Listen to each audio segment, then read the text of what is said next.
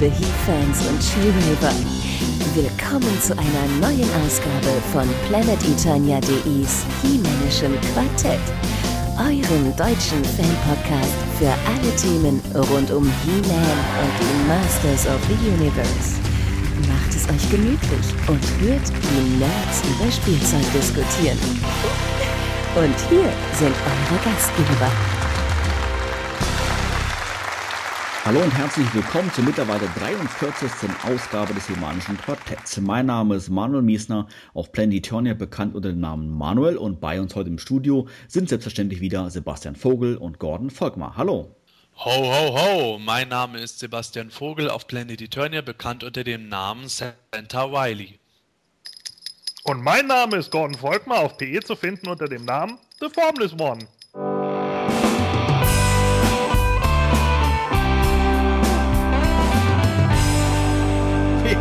unglaublich. Kommt mir wie gestern vor, als wir unsere letzte Weihnachtsfolge aufgezeichnet haben. Und jetzt ist schon wieder Dezember. Ähm, wie schaut es bei euch dieses Jahr in puncto Geschenke aus? Denkt ihr, dass äh, ihr selber was von Moto bekommt oder verschenkt ihr vielleicht sogar selber irgendwas von, von He-Man? Ja, also ich glaube eher nicht, dass ich dieses Jahr was von Moto bekomme, denn mein Weihnachtsgeschenk für nächstes Jahr Castle Grayskull deckt ja eigentlich das Pensum von zwei Jahren locker mal ab. Ähm, selber was an He-Man-Sachen verschenken. Toys äh, bin ich mir noch nicht ganz so sicher, aber irgendjemand wird von mir bestimmt was an Weihnachten zu He-Man thematisch passend kriegen. Ich kann mir das so richtig vorstellen bei dir, Sebastian. Oh, was bekomme ich diese zu Weihnachten? Grayskull. Zu Ostern? Grayskull. Zum Geburtstag? Grayskull. Nächsten Weihnachten immer noch Grayskull. Oh, verdammt. Schatz, was bekomme ich denn zur goldenen Hochzeit? Ja, du hast noch dein Grayskull oder wie? genau.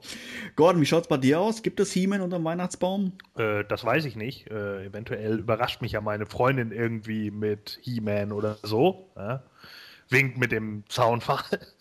ja. äh, ja, keine Ahnung. Also ich selber werde nichts in dem Bereich verschenken, weil ich glaube, die Leute, die ich in diesem Jahr beschenke, die machen sich alle nicht so viel daraus. Ansonsten, ähm, ja, muss ich mal auf mich zukommen lassen. Also wenn, dann glaube ich wahrscheinlich nur von ihr. Ansonsten kann ich mir da eigentlich gerade niemanden vorstellen.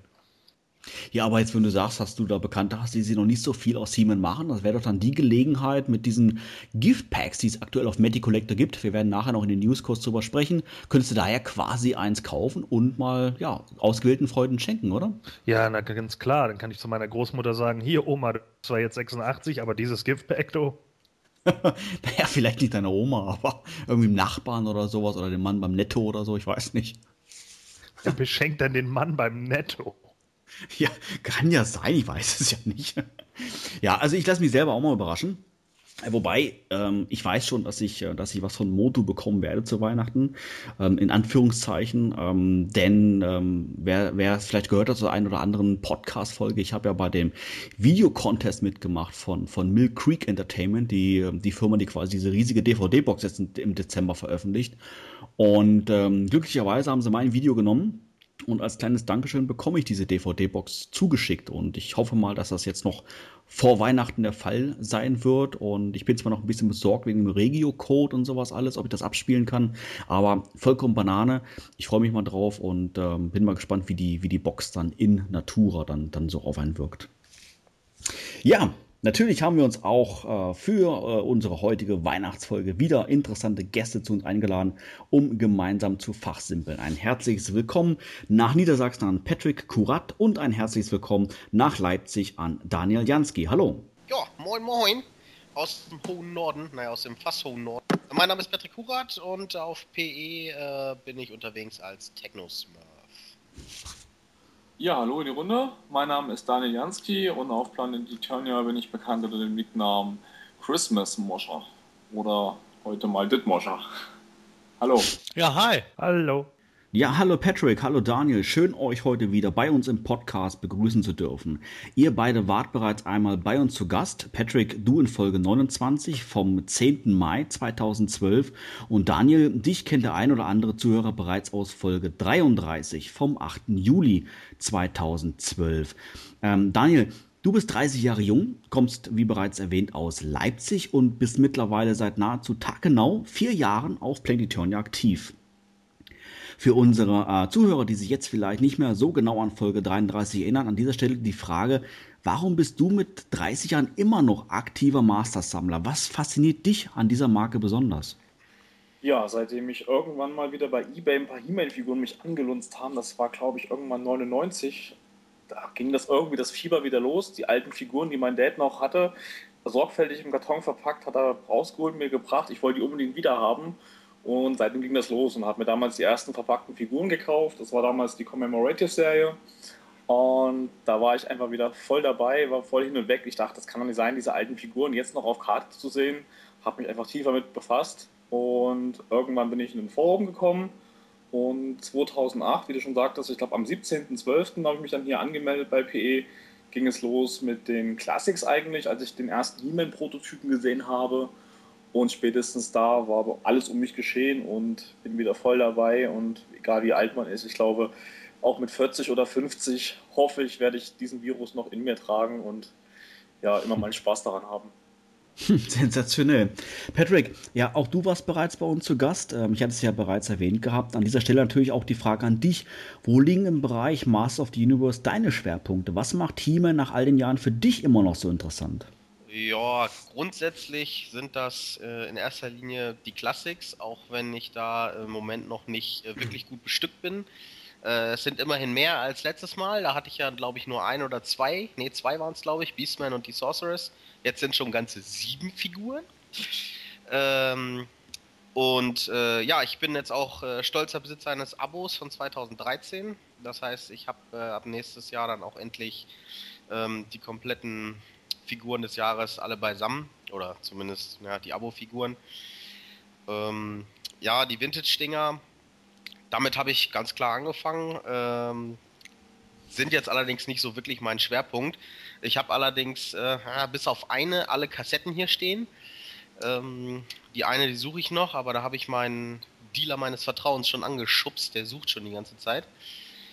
Ähm, ja, und ansonsten habe ich jetzt äh, die Comics mir alle bestellt, vorbestellt und äh, ich weiß, die spalten ja die Community so ein bisschen. Ich fand das erste bisher nicht schlecht, die anderen habe ich noch nicht gesehen.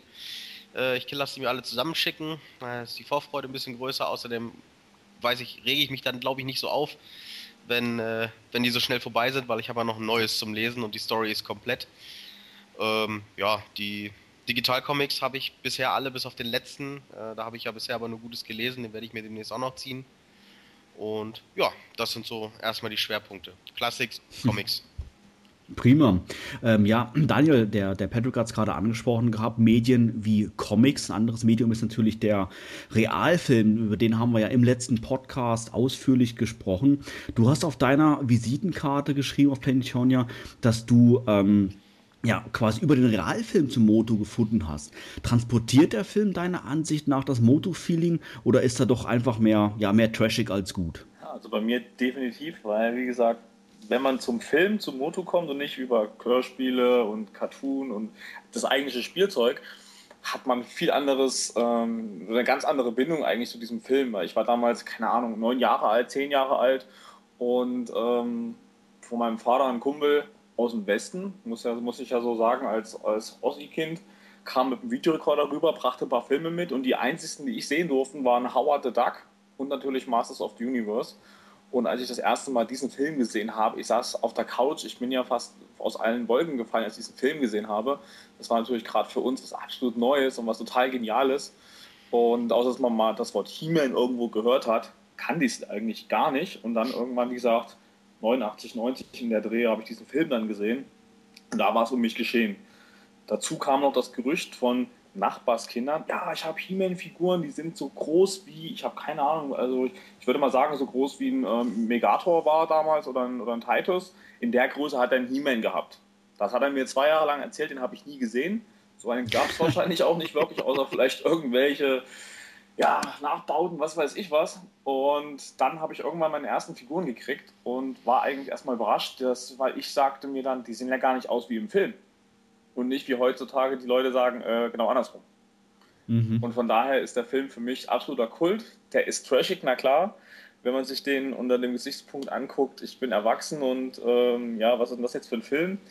Äh, ja, kann man nicht heutzutage nicht mehr äh, adaptieren, meinetwegen, aber ich finde den total geil. Ich gucke den immer wieder gerne. Und ich muss dazu sagen, ähm, dieser Film ist nach, ich glaube, Kevin allein zu Hause und Fast and the Furious.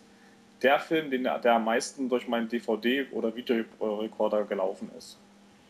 Hm, sensationell. Patrick, hast du in Bezug auf den Realfilm eine ähnliche Ansicht wie Daniel oder sind es doch vielleicht andere Medien, wie beispielsweise die Comics, die du erwähnt, die du erwähnt hast, die du bevorzugst? Ja, wie gesagt, die Comics und äh, die Hörspiele, die sind da doch schon die Präferenz. Der Film, äh, ich habe den früher gesehen, da fand ich den total toll. Zwischendurch fand ich ihn mal total kacke und mittlerweile bin ich wieder auf dem Standpunkt, ja, er ist eigentlich ziemlich cool. Äh, wenn man den äh, mal ähm, ein bisschen ähm, aus einem anderen Gesichtspunkt sieht und äh, einfach guckt, dass er sich nicht ganz so ernst nimmt, ähm, dann muss ich sagen, macht er sogar richtig Spaß zu gucken. Also der, der hat ein paar Momente. Ähm, ich kann mich mit Gwildo immer noch nicht anfreunden, aber hey, äh, jeder wie er mag. Ähm, aber er gehört auf jeden Fall in den Kosmos dazu und ähm, ja, er gehört dazu. ja, ähm, wie schaut es denn bei euch in Bezug auf Castle Grayskull aus, das ja immer, aktuell immer noch auf Medi Collector vorbestellt werden kann. Liegt das noch bei euch im preislichen Rahmen oder ist das doch letztendlich ein Artikel, wo ihr sagt, Mensch, okay, da hört doch die Fanleidenschaft dann doch irgendwann auf. Daniel, wie ist das bei dir? Ich habe mich so drauf gefreut, ich habe gleich am ersten Tag zwei Stück bestellt.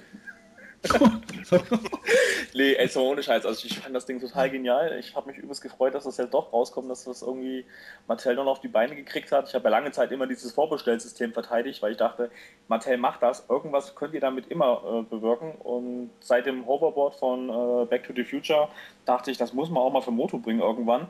Und jetzt kam es auch noch gerade mit dem Grayskull, das ist natürlich so geil gewesen. Wie gesagt, zwei bestellt, noch zu dem Zeitpunkt, wo die Versandkosten auch noch so teuer waren. Ähm, habe bisher noch keine Gutschrift erhalten. Ich hoffe, die kommt noch. Und ja, auf jeden Fall muss ich jetzt gucken, wo ich eins hinstelle, weil eins bleibt auf jeden Fall im Karton und das andere wird ausgepackt und hingestellt. Aber ich habe jetzt gerade erstmal eine riesen Wand umgebaut. Also ich sitze ja gerade heute mal davor und ich habe keine Ahnung, wo ich hinstellen soll hast du noch ein paar Wochen Zeit, äh, dir da noch genau. einen gescheiten Platz zu finden für die Burg.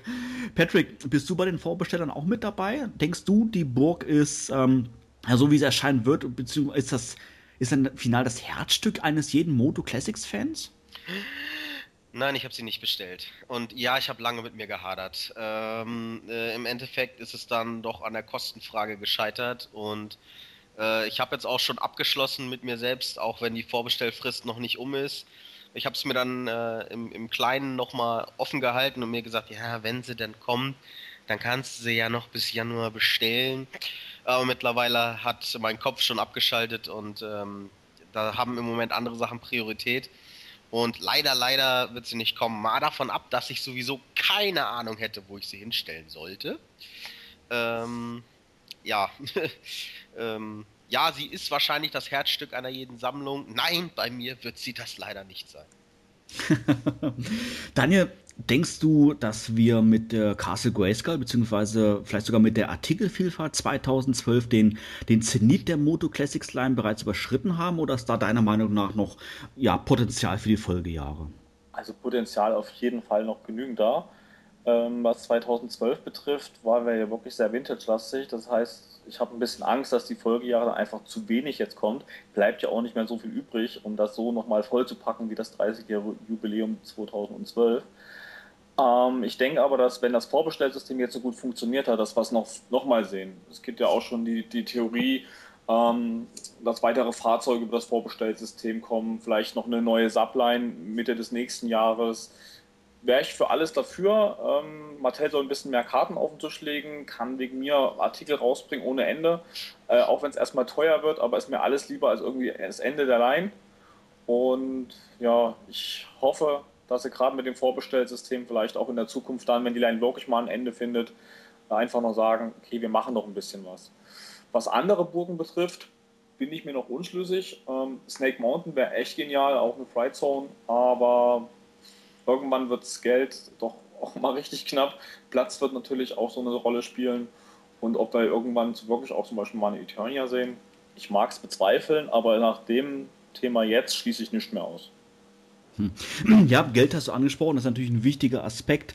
Ähm, Patrick, wie ist denn da deine Ansicht? Denkst du, dass die finanzielle Schmerzgrenze 2012 bereits überschritten oder ausgereizt wurde? Oder denkst du, dass wir den größten der Charaktere sowieso bereits als Figur haben, beziehungsweise ja, vielleicht sogar auch bereits angekündigt wurden? Äh, die Schmerzgrenze ist nie überschritten, weil die Leute meckern und meckern und meckern und kaufen trotzdem. Äh, das ist einfach so. Ähm, das äh, gibt immer irgendein paar Hardcore-Jungs, die sagen, hey, wow, und wenn ich 20 bestellen muss, dann habe ich sie halt und ne, dann ist das halt so. Äh, man sieht das immer wieder bei irgendwelchen Kickstarter-Dingern, wo irgendwelche Leute 5000 Euro spenden oder so, äh, wo man sich auch denkt, Leute, das ist doch einfach woher? Und genau das gleiche wird es da auch sein. Ähm, ich denke allerdings, der Zenit ist deutlich überschritten. Ähm, weil einfach die Masse an Charakteren nicht mehr vorhanden ist. Aber äh, es ist natürlich noch eine ganze Menge Luft. Die wird jetzt ausklingen, die Serie. Und ich schätze auch einfach mal, ähm, weiß ich nicht, also so wie ich Scott Knightley einschätze, wird das wahrscheinlich noch ein bisschen weiter zurück eingeschränkt werden, sodass vielleicht irgendwann doch nur noch wieder zwölf Jahresfiguren kommen und dann über Vorbestellsystem, wie gesagt, die Fahrzeuge zum Beispiel, das könnte ich mir sehr gut vorstellen. Ähm, und das wird das Ganze dann wieder ein bisschen entzerren. Dann hast du halt wieder weniger, ähm, weniger Gesamtumsatz, also äh, Gesamtkosten quasi übers Jahr.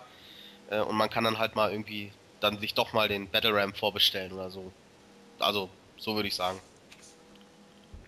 Ähm, ja, aus aktuellem Anlass vielleicht abschließend noch die Frage mal an euch. Ähm, habt ihr eure Weihnachtseinkäufe bereits erledigt oder erledigt ihr das ganz auf typisch männlicher Vorgehensweise am letzten Tag? Daniel, wie ist das bei dir? Du hast es schon gesagt typisch männlich am vorletzten und letzten Tag.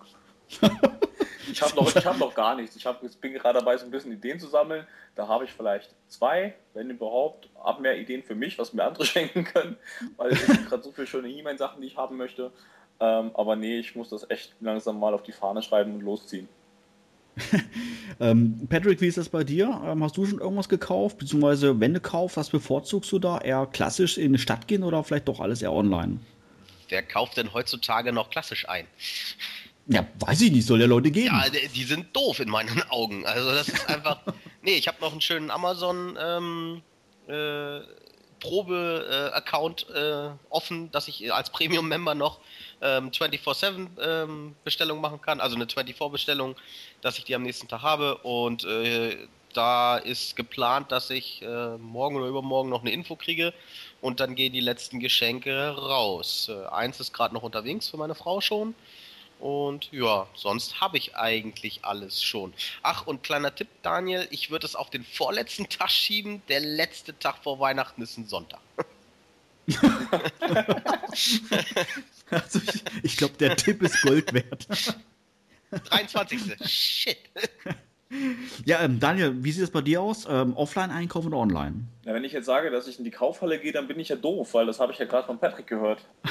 nee, aber ich mache das wirklich klassisch. Ich weiß nicht, gerade Weihnachten, also ich bin eigentlich natürlich der Online-Käufer grundsätzlich, aber Weihnachten gehe ich gerne mal in die Stadt, über den Weihnachtsmarkt, einen Glühwein dabei und auch mal in die Läden rein. Und Leipzig hat einen super schönen Weihnachtsmarkt. Bin eigentlich im Moment fast täglich dort, äh, nur heute mal nicht. Und ähm, da werde ich auch da meine Weihnachtsgeschenke holen. Also jetzt nicht auf dem Weihnachtsmarkt, sondern in den Läden drumherum aber ich denke, ein Großteil wird in den oder wird in den Läden gekauft und ich lasse es oder schließe es aber auch nicht aus, dass ich noch ein paar Sachen online hole. Natürlich muss man jetzt auf die Uhr gucken und sagen, natürlich äh, vor Weihnachten wird es mit den Lieferungen eng. Und mein eigenes Weihnachtsgeschenk, was ich mir bestellt habe, hoffe ich, kommt auch noch. Und da das aus China kommt, glaube ich nicht, dass ich es noch rechtzeitig kriegen werde. Na gut, prima. Ja, vielen herzlichen Dank euch beiden. Wir freuen uns auf alle Fälle sehr, dass ihr heute wieder bei uns seid. Bevor wir jetzt den, äh, uns den Neuigkeiten der letzten Tage widmen, an äh, dieser Stelle wie gewohnt eine kleine Themenvorschau auf die heutige Sendung. Gordon, erzähl doch mal. Heute widmen wir uns natürlich zuerst wieder den aktuellen Nachrichten aus dem Bereich He-Man und Planet Eternia und direkt im Anschluss sprechen wir in der Themenlounge über die rund 50-minütige Filmation-Zeichentrickfolge Weihnachten auf Eternia. Richtig, ganz genau so ist es. Vorher allerdings noch eine kleine Unterbrechung. Bis gleich.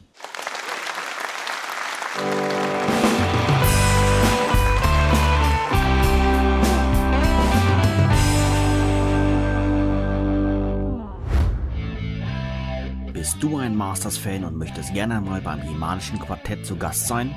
Dann keine Scheu. Melde dich am besten heute noch im Forum von Planetonia, schick uns eine E-Mail an quartett.planetonia.de oder ruf uns auf unserer Studio-Hotline an mit der Telefonnummer 032 12 14 19 485. Alles, was du für eine Teilnahme benötigst, ist die kostenlose Software Skype, ein Headset und natürlich ein wenig Spaß an der Sache. Wir würden uns sehr freuen, dich demnächst bei uns begrüßen zu dürfen.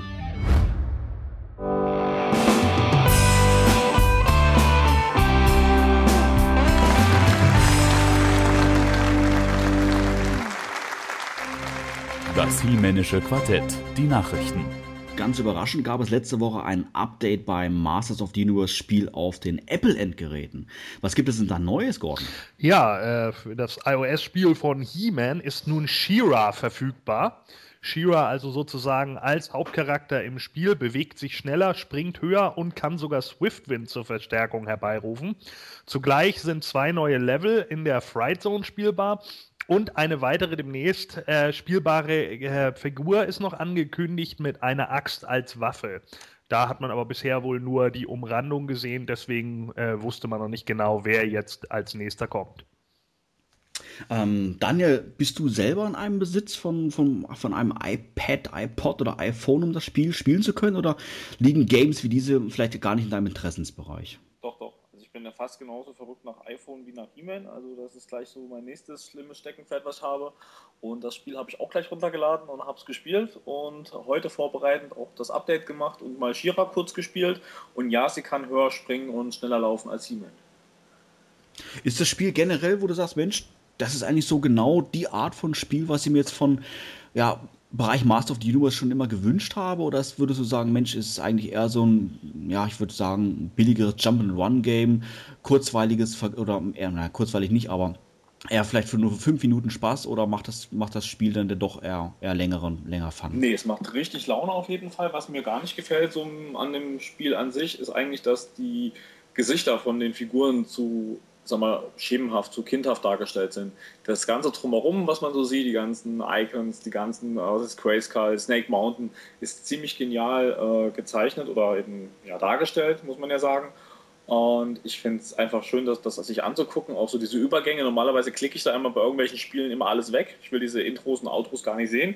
Und hier macht es echt Spaß, da erstmal zuzugucken, wenn da irgendwie wieder Man at Arms beim Bildschirm läuft oder die Sorceress was zu Shira oder He-Man sagt, dann kommt Orko angeschwebt und man entdeckt auch immer wieder irgendwas Neues, irgendeine coole neue Figur, die da im Hintergrund langläuft. Also es, ich habe es noch nicht so oft gespielt und ähm, ja, finde es super für das Geld, auf jeden Fall lohnenswert und ich kann es jedem He-Man-Fan, der so ein Gerät hat, nur ans Herz legen, sich zu holen.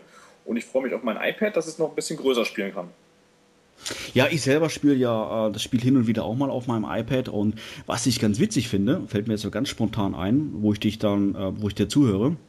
Ähm, beim iPad kann man ja einstellen, dass ob, ob diverse ähm, Apps ähm, dir Pop-up-Messages äh, schicken dürfen. Und ähm, ich habe das bei dem He-Man-Spiel, ähm, ich weiß jetzt nicht, ob es jetzt unwissentlich oder wissentlich war, eingeschaltet und ähm, hin und wieder, ich würde mal sagen so ein oder zweimal die Woche, kommt dann äh, ein He-Man-Icon auf mein iPad hoch mit einem Text drauf, ganz witzig, wo es dann heißt, Mensch, ich brauche mal wieder deine Hilfe, Skeletor greift mich an oder irgendwas in dem, in dem Sinne, wenn ich mal längere Zeit nicht gespielt habe. Also ganz witzig, ehrlich gesagt. Ja, das kenne ich auch. Das hatte ich auch ein paar Mal und sitze einmal auf Arbeit, auf einmal guckt mich He-Man an und sagt mir, spiel mich. Da dachte ich, ja, cool, aber jetzt ja. geht, geht gerade nicht. genau. Patrick, wie verhält sich das bei dir? Äh, bist du auch in Besitz von einem Apple-Endgerät oder wartest du sehnsüchtig auf eine Android-Version? Ja, eher letzteres. Ähm, ich habe äh, weder iPad noch iPod noch iPhone. Äh, ich habe äh, jetzt äh, relativ neu erst noch ein, äh, ein Samsung-Smartphone und habe mich ehrlich gesagt, als ich das gelesen habe, erst tierisch gefreut. Ähm, und dann habe ich gelesen, dass es nur für iOS rauskommt. Und dann habe ich mich tierisch geärgert. Weil äh, mir gefällt die Grafik eigentlich ganz gut. Ich mag dieses etwas überzeichnete mit diesen kurzen Beinchen und dem äh, breiten Oberkörper. Und äh, ja, ich ähm, finde es eigentlich ein bisschen schade, dass es nicht auf Android rauskommt, aber äh, also bisher nicht rausgekommen ist. Äh, ich habe aber bin da guter Dinge, dass da irgendein findiger Entwickler schon dran ist und das konvertiert. Gordon, ist da irgendwas schon äh, bekannt, dass es tatsächlich eine Android-Version geben wird? Oder ist das generell einfach anzunehmen, weil solche Spiele wie diese eigentlich immer auf beiden Plattformen verfügbar sind? Das ist halt eine gute Frage. Ähm, bisher ist noch nichts veröffentlicht worden, dass es auch für äh, die Samsung Galaxy-Reihe oder wie auch immer kommen soll. Ob natürlich immer für beides produziert wird, ist halt eben fraglich. Es kommt ja auch immer darauf an, wer in diesem Falle der Anbieter ist. Einige machen das natürlich und bieten das gleich für alles an, möchten dann natürlich auch, dass es auf allen Plattformen spielbar ist. Ist jetzt natürlich die Frage, ob He-Man beziehungsweise The Most Powerful Game in the Universe äh, vielleicht doch wieder ein bisschen zu speziell ist und man deshalb nur auf der einen Plattform bleibt. Dann ist allerdings die Frage, warum man nicht äh, Android genommen hat, weil die im Moment vom, vom äh, Dings her relativ äh, stark zunehmen, vom Marktanteil und eigentlich Apple praktisch schon überholt haben, von der Anzahl Geräte her. Also ich könnte mir vorstellen, ähm, dass das damit zusammenhängt, dass die, die Hardware von Apple-Endgeräten halt fix ist. Und das macht es natürlich für Softwareentwickler relativ einfach, ähm, ein Spiel zu kreieren, was auch wirklich flüssig läuft. Und bei, bei Android-Geräten ist es halt so, sag ich mal, wie bei PCs auch, du weißt nicht, welche Hardware dich erwartet und somit kann es auf dem einen, auf dem einen Endgerät schneller laufen, auf dem anderen Endgerät wieder etwas langsamer laufen. Und ich denke mal, um da natürlich bestmöglichstens ähm, ja, Feedback auch zu bekommen, dass das Spiel auch wirklich gut läuft, würde ich schon sagen, haben, setzt man auf Apple, weil wie gesagt, da die Hardware einfach bekannt ist. Meine Idee. Ja, okay, das ist ein Punkt. Ähm, Habe ich gerade nicht bedacht, aber gut. ja, ähm, Sebastian, der Gordon hat es ja gerade schon gesagt gehabt. Ähm, neben Shira ist jetzt ja noch eine weitere Kachel aufgetaucht im Spiel. Allerdings ist dort nur eine Silhouette von einem weiteren Spieler sichtbar, der jetzt irgendwann sicherlich auch verfügbar sein wird. Hast du da eine generelle Idee, um wen es sich da handeln könnte? Auch Idee. Äh, es könnte meiner Meinung nach jetzt zum Beispiel Battle Armor He-Man sein. Äh, Faker wurde auch schon mal erwähnt, aber das würde ich jetzt eher weniger glauben. Also ich würde einfach mal auf Battle Armor He-Man tippen. Wie sieht das bei euch anderen aus? Habt ihr eine andere Vorstellung? Oder äh, denkt ihr, dass da Sebastian schon, schon richtig liegt? Gordon, was meinst du? Wunder. ja. Absolut. Ja, nein, natürlich kann es auch gut sein, dass äh, Battle Armor He-Man oder sonst irgendwas ist. Also ich würde sagen, von der, Doppel äh, von der Doppelaxt her äh, lässt das eigentlich fast nur auf He-Man schließen. Wäre ja eventuell ja schon wieder fast ein bisschen langweilig, oder Daniel? Also ich hoffe, dass es ein Bösewicht ist. Also entweder Faker als in der Battle Armor Version oder Skeletor. Patrick, was könntest du dir vorstellen? Ja, ähm, ich hatte überlegt, ob es Vicor sein könnte, aber ich denke nicht, dass die Classics-Reihe da so weit vorgedrungen ist. Ähm, und ähm, ja, ich muss sagen, Sebastian ist mit seinen Tipps eigentlich immer relativ gut. ich schließe mich einfach mal an. ja, also ich denke mal, es bleibt auf alle Fälle mal spannend. Ähm, wann das nächste Update zu erwarten ist, ist ähm, ja, gibt es natürlich keinerlei Anhaltspunkte und ich denke mal, sobald die, die Firma da eine neue Version fertig hat, dann werden sie das dementsprechend dann auch ähm, verteilen und dann sind wir mal gespannt, um welchen Charakter es sich dann da jetzt dann wirklich dann handeln wird. Vielleicht ist ja diese Silhouette, die jetzt abgebildet ist, auch wirklich nur ein, ja, ein Dummy, der vielleicht mit der letztendlichen Figur ja gar nichts zu tun haben muss. Wer weiß. Auch im Comic-Bereich tut sich wieder was, denn ab sofort ist Ausgabe Nummer 8 der digitalen Moto-Serie erhältlich. Oder Sebastian, um wen geht es denn diesmal? Ja, dieses Mal geht es tatsächlich um He-Mans Schwester Shira, genauer gesagt um Adora auf Etheria. Ja, speziell Adora hatten wir ja eigentlich schon. Da gibt es ja eigentlich schon eine, eine Origin, die ja in dem Film Das Geheimnis des Zauberschwertes ja wunderbar ja, erzählt wird. Würdest du jetzt sagen, inhaltlich deckt sich das mit dem Film oder ist da jetzt doch seitens DC eine komplette Neuinterpretation? Ähm, das ist im Moment etwas schwer zu sagen. Im Moment wird in den Foren auch diskutiert, ist es jetzt überhaupt eine Neuinterpretation des Origins oder spielt es vielleicht parallel zur Prinz-Serie, äh, in dem Dauer von Skeletor wieder zu Hordak zurückgebracht wurde. Das äh, kann man im Moment noch nicht genau sagen. Aber wenn wir jetzt äh, davon ausgehen würden, dass das Ganze noch bevor He-Man erstmals auf Dauer trifft, spielt, dann würde man sagen, dass das wieder eine Neuinterpretation ist, die sich aber äh, auch nicht direkt bisher mit Secret of the Sword beißt, sondern im Grunde erst einmal aus der Zeit berichtet, als Adora noch Force Captain der Horde war.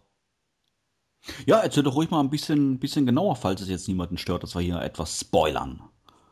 Ja, also wer nicht gespoilert werden will, sollte jetzt etwas vorspulen.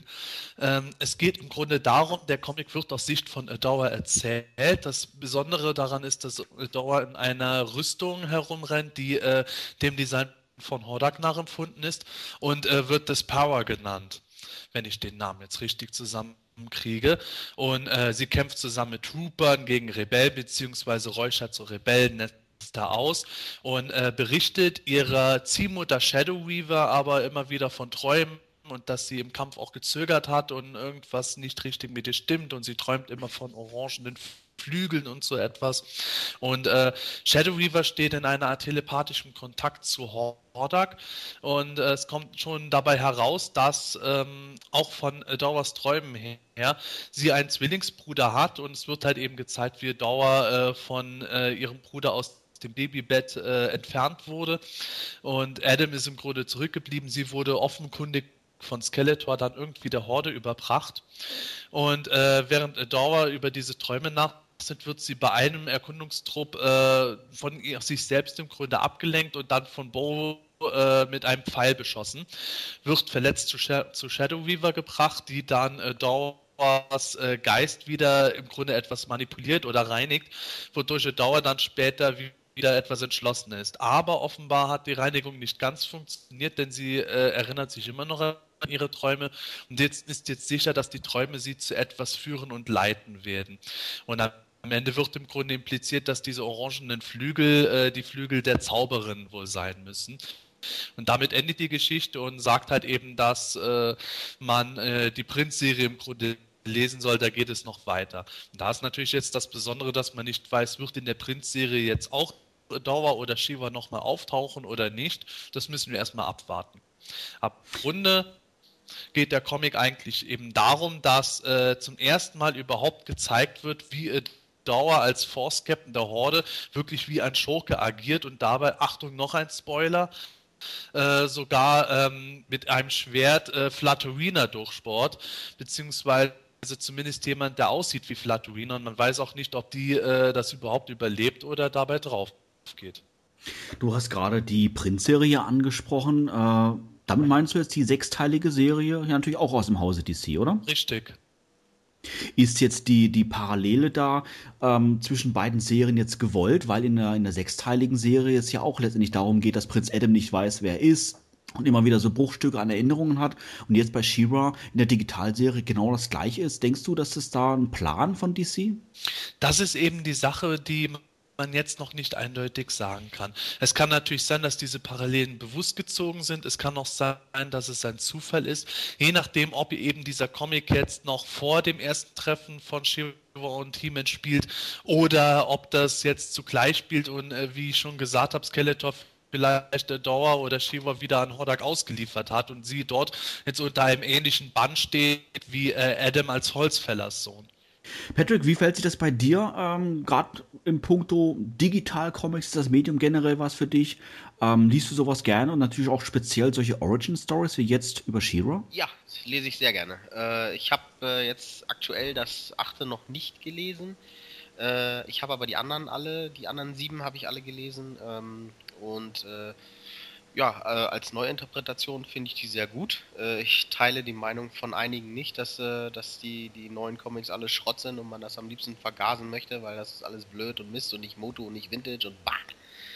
Aber ähm, ja, ich äh, lese das gerne. Ich lese auch gerne Origins. Ich bin äh, schon immer ein Freund von Origins gewesen und ähm, ja, ich freue mich äh, auf das neue digitale und ja, ich freue mich auch, wenn halt im Januar dann meine äh, fünf, sechs, sieben Stück noch kommen, inklusive der beiden Origins von He-Man und Skeletor. Prima. Bist du da oder würdest du sagen, dass du äh, im Bereich Comics ähnlich detailverliebt bist wie der Sebastian, wo du sagst, Mensch, das ist nicht so getreu, wie es eigentlich ursprünglich in der Origin da und da erzählt wurde? Oder siehst du aber hier und da über einige, einige kleinere Fehler drüber hinweg? Ja, ganz klar, weil äh, es ist praktisch ja überhaupt nicht möglich, dass äh, verschiedene Autoren äh, Geschichte gleich erzählen. Das geht ja gar nicht. Das ist ja alleine schon von ähm, ja alleine ähm, die Ursprungsline zu Moto 2000X. Da sind ja schon etliche äh, Sachen geändert worden. Ich sag nur Chronis und ähm, Äh, ja gut, okay, das ist nicht, nicht, ja, das steht nicht im Gegensatz. Okay, äh, schlechtes Beispiel, aber es gibt äh, sicherlich einige Stellen, wo ähm, das nicht hundertprozentig passt und ich bin da eigentlich relativ flexibel. Ich lese Motu gerne, ich, ich gucke Motu gerne und zwar in, in jedweder Form.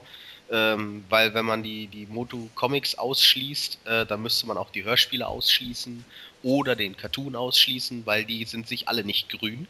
Und ähm, die meisten Leute, die die Comics verteufeln, äh, haben in friedlicher Koexistenz die Hörspiele gehört und die Cartoon-Folgen gesehen und äh, machen sich darüber keine Gedanken, dass das in irgendeiner Art und Weise kollidiert. Und jetzt bei den Comics gibt es da auf einmal Stress. Und äh, deswegen ist das für mich völlig in Ordnung. Ich möchte dazu aber auch nur mal erwähnen, Manuel äh, betont ja meine Detailverliebtheit, was diese Comics betrifft. Und das ist für mich natürlich so, dass ich sagen kann, ah, das ist da und da anders und so und so war es nicht. Wobei ich das äh, an und für sich von den Veränderungen her erstmal neutral beachte. Ich kann es absolut äh, mittragen, dass äh, eine Origin wie das von Kronis eben auch modifiziert wird oder verändert wird, mal mehr, mal weniger krass. Was für mich dann nur der ausschlaggebende Punkt ist, ist, ob das im Zuge der Geschichte für mich äh, Sinn macht, nach nachvollziehbar ist und auch gut erzählt ist und auch äh, dem Kern der Charaktere irgendwo treu bleibt. Weil ich ähm, beispielsweise sage, eine neue Moto-Geschichte, da kann Hemans Origin verändert sein, aber es sollte zumindest äh, erkennbar bleiben, was Heman ist und wofür er steht. Das heißt, wenn Heman jetzt ein reiner Conan-Abklatsch wäre, dann wäre das für mich nicht mehr He-Man. Und äh, so gesehen kann ich aber auch diesen Shiva-Comic bisher äh, meiner Meinung nach zumindest wärmstens empfehlen. Ich bin ja sehr kritisch, was die DC-Sachen betrifft, aber der hat mir bisher richtig gut gefallen. Sehe ich genauso. Äh, ich kann auch nur dazu sagen, ähm, aus dem letzten ähm, DC äh, Online-Comic, der von Trapjaw, ähm, wo He-Man äh, Trapjaw halt die Waffe an den Kopf wirft und ihm da den, den Kiefer mit ausschießt oder wie auch immer, da gibt es ja Diskussionen, äh, ist absolut nicht im Sinne von, von Motu, aber das ist genau einer von den Fehlern, über die ich einfach hinwegsehe und sage, hey, dann ist es halt das Panel nicht passiert. Dann ist, hat das halt, keine Ahnung, irgendwer anders, der neben ihm stand, geworfen oder so. Keine Ahnung.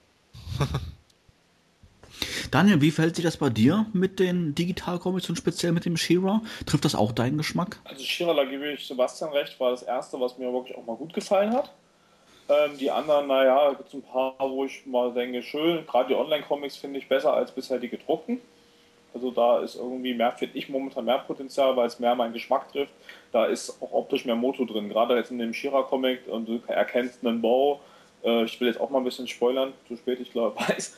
Äh, da erkennst du ähm, auch die Shadow Weaver sehr gut. Das ist nicht zu allzu krass verändert und das finde ich eigentlich wieder ganz schön. Ähm, zum Beispiel gerade He-Man gefällt mir in bestimmten Aufmachungen darin gar nicht mit seinen komischen Ketten da. Das hatten wir auch schon mal diskutiert. Und ich würde mich jetzt mal interessieren, wer auf der einen Seite, ich spoiler jetzt schon wieder, der Typ ist, der aussieht wie Blade. Sebastian, hast du da eine Idee? Hm, auf jeden Fall nicht Blade. Okay. also, ja, ich habe ich hab das auch schon in Foren gelesen, dass der eine oder andere gesagt hat, oh, ist das vielleicht Blade, aber für mich sieht es äh, zu wenig nach Blade aus, um äh, wirklich eine gezielte Neuinterpretation von dem zu sein. Und ich glaube, das ist einfach vom Zeichner irgendein beliebiges Design, was halt so einen Rebellen darstellen soll, der halt möglichst nicht nach 0815 äh, Mittelalterbauer aussieht. Gordon, hattest du schon Gelegenheit, das Comic zu lesen? Nein, bisher noch nicht.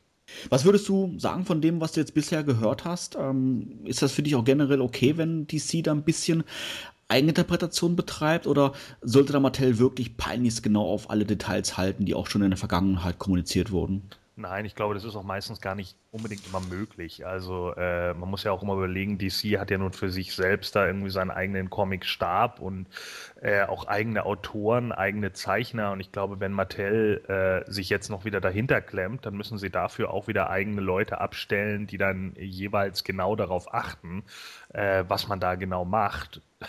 dann könnten sie auch im Endeffekt genauso gut sich selber ein, zwei Zeichner kaufen und sagen, ihr macht es genauso, wie wir es damals irgendwie gedacht haben.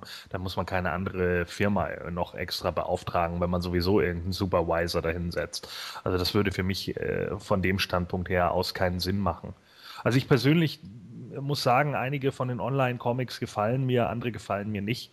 Es gibt so ein paar Zeichnungen, die ich unglaublich kurios finde. Ähm, wie gesagt, den neuen jetzt von Shira habe ich noch nicht gelesen. Mir fehlen noch einige von den Online-Comics. Hatte in den letzten Wochen auch zu wenig Zeit einfach dafür. Ähm, aber ich glaube jetzt so, wenn ich über die Feiertage ein bisschen Zeit habe, dann werde ich die alle mal nachholen. Wobei ich da aber auch noch ergänzen kann, der äh, Autor des Shiva Comics hat sogar offenbar im Internet schon gesagt, dass äh, Mattel im Grunde äh, so eine grobe Outline dafür gegeben hat, was er in dem Comic erzählen sollte. Ich weiß jetzt nicht, inwieweit das detailliert war. Es hat sich aber so angehört nach dem Motto, DC wollte da ähm, jetzt noch was mit Shiro oder Dauer bringen. Mattel hat so in etwa eine Richtlinie gegeben, welchem Rahmen die sich äh, aufhalten sollen. Das fand ich ganz interessant dabei. Da ja rund um die Feiertage der Geldbeutel doch immer etwas lockerer sitzt, lockt Matty Collector die He-Fans nun auch mit neuen Angeboten. Was gibt es denn jetzt günstiges zu erstehen, Sebastian? Ja, es gibt jetzt zwei im Grunde Feiertagssets. Das ist ein äh, sogenanntes Heroic Secret Identity Pack zunächst einmal. Das kostet 55 Dollar und beinhaltet He-Man, Battle Armor Skeletor und Orko, bei dem natürlich Prince Adam dabei ist. Und äh, das zweite Paket nennt sich Kidnapping of the Princess. Das kostet 50 Dollar und dort sind Hurricane Hordax, Skeletor und Shiva drin. Jetzt muss man dazu sagen, das sind äh, keine Geschenksets im Sinne der 80er Jahre Version, wo neue Verpackungen erstellt wurden, sondern das sind Figuren, die halt eben schon mal erschienen ist und Mattel hat jetzt die Gelegenheit genutzt, davon übrig gebliebene Exemplare in diesen Paketen anzubieten. Die werden dann einfach in ein Postpaket zusammengeworfen und im Grunde bekommt der Käufer diese Figuren eben zu einem Rabattpreis jetzt während der Feiertage. Daniel, denkst du, das Angebot richtet sich in erster Linie an Fans, die nicht komplett sammeln, um so vielleicht an die ein oder andere Figur zu kommen? Oder hältst du diese, diese Multipacks, wenn man es jetzt so mal nennen darf, eher für sinnlos, weil pro Pack vielleicht mindestens eine Figur dabei ist, die man ja ohnehin schon hat? Ich bin mir die ganze Zeit noch nicht so ganz sicher, für wen das jetzt eigentlich, wen das ansprechen soll. Ich hatte ja auch die Newsartikel geschrieben und habe dabei jetzt darüber nachgedacht, wer soll das jetzt kaufen, weil die Packung war klar, es wird keine Sonderpackung sein. Das heißt, so diesen Komplettsammler kann man damit nicht ansprechen, der hat schon. Also ich denke mal eher für Schnäppchensammler, Weiterverkäufer oder halt auch Leute, sag ich mal, die vielleicht auch als neu einsteigen und vielleicht äh, Moto neu für sich entdecken und da vielleicht günstiger jetzt äh, an, an so ein paar Hauptcharaktere kommen. Patrick, wie verhält sich das äh, bei dir? Fühlst du dich auf diese Angebote angesprochen, dadurch, dass du jetzt auch noch nicht alle Figuren hast? Ja, absolut. ähm, also es ist äh, ich, ich schwanke noch. Das ist wieder so ein, so ein blödes Ding. Kurz vor Weihnachten das ist immer blöd. Ähm, aber äh, die sind beide interessant für mich, muss ich sagen. Ähm, den Hurricane Hordak würde ich jetzt nicht unbedingt wollen, aber mh, hm, okay. Ja, das würde ich dann in Kauf nehmen und vielleicht gefällt er mir ja doch, aber ähm, ich bin mir nicht mal sicher, ob ich es bestellen würde, aber ich wäre definitiv Zielgruppe. Was ich mir jetzt so ähm, spontan wundere, ähm, die Sets haben ja einen eigenen Namen bekommen äh, von Mattel. Du hast es gerade gesagt gehabt, Sebastian, wie beispielsweise Heroic Secret Identity Pack. Ähm, was mich jetzt persönlich wundert, was hat denn da jetzt ähm, ähm, Battle Armor Skeletor letztendlich drinnen zu suchen? Beziehungsweise bei dem zweiten Pack, bei Kidnapping of the Princess, ist jetzt ähm, ja, Hurricane Hordak dabei, anstelle der normalen Hordak-Version. Wäre das nicht gescheiter gewesen, Sebastian? Naja, das wird jetzt wahrscheinlich damit zusammenhängen, dass sie halt von Battle Armor Skeletor und Hurricane Hordak noch genug Exemplare übrig haben, um die in diesen Packs anzubieten. Äh, es macht natürlich auch so gesehen jetzt äh, nicht wirklich Sinn, weil wenn man jetzt die Moto Classics Biografien schaut, dann äh, ist Hurricane Hordak eigentlich der Hordak, der erst Jahre später aus des Pondos heraus nach Eternia kommt.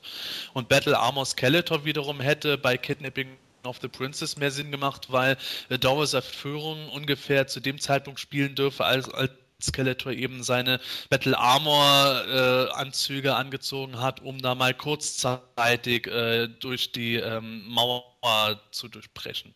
Das heißt, letztendlich ist es, äh, ja, schaut Mattel, was noch im Lager ist, hat es mehr oder weniger versucht, irgendwie sinnvoll in einem Set zu verpacken, wie gesagt in Anführungszeichen Set und kloppt das dann relativ günstig raus. Gordon, äh, rein rechnerisch 18 Dollar pro Artikel, beziehungsweise 16 Dollar bei dem Kidnapping of the Princess, ist doch eigentlich dann auch kein schlechter Kurs, oder?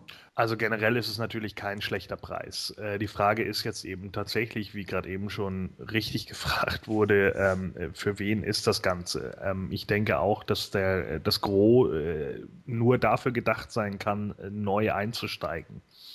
Denn äh, wie du schon richtig gesagt hast, äh, Komplettierungsmöglichkeiten hat man in der Regel nicht, weil man mindestens eine dieser drei Figuren sehr wahrscheinlich schon besitzt. Also ich weiß zum Beispiel, dass ein Kumpel von mir jetzt gerade angefangen hat mit den Masters of the Universe Classics und dem wird es nämlich ganz genau so gehen. Der hat dann irgendwie, was weiß ich, Hurricane Hordak schon und dann würde natürlich dann in dem Moment gleich der zweite oder Skeletor schon und dann würde natürlich gleich schon wieder eine, äh, eine Figur rausfallen. Demzufolge ja, also ich denke, so als Einsteig, Einsteiger-Set ist es sicherlich eine gute Idee.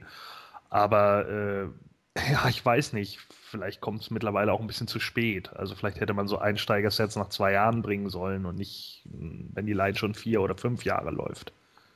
Man muss dazu allerdings auch sagen, es wird ja als Giftset, also Geschenkset erwähnt und äh, hat dann auch meiner Meinung nach wirklich das Ziel, dass man diese Sachen nicht unbedingt primär für sich selbst vielleicht holt, sondern jemanden beschenkt, einen Kumpel oder Sammler, der vielleicht auf Motu steht oder Actionfiguren, aber eben bisher die Masters noch nicht sammelt, was dann natürlich wieder ein bequemer Weg sein kann, um vielleicht doch nochmal den einen oder anderen Neukunden reinzubringen oder Altkunden, der zwischendrin mal ausgestiegen ist, wieder etwas heißer auf die Sachen zu machen. Das ist äh, nicht unbedingt die schlechteste Methode.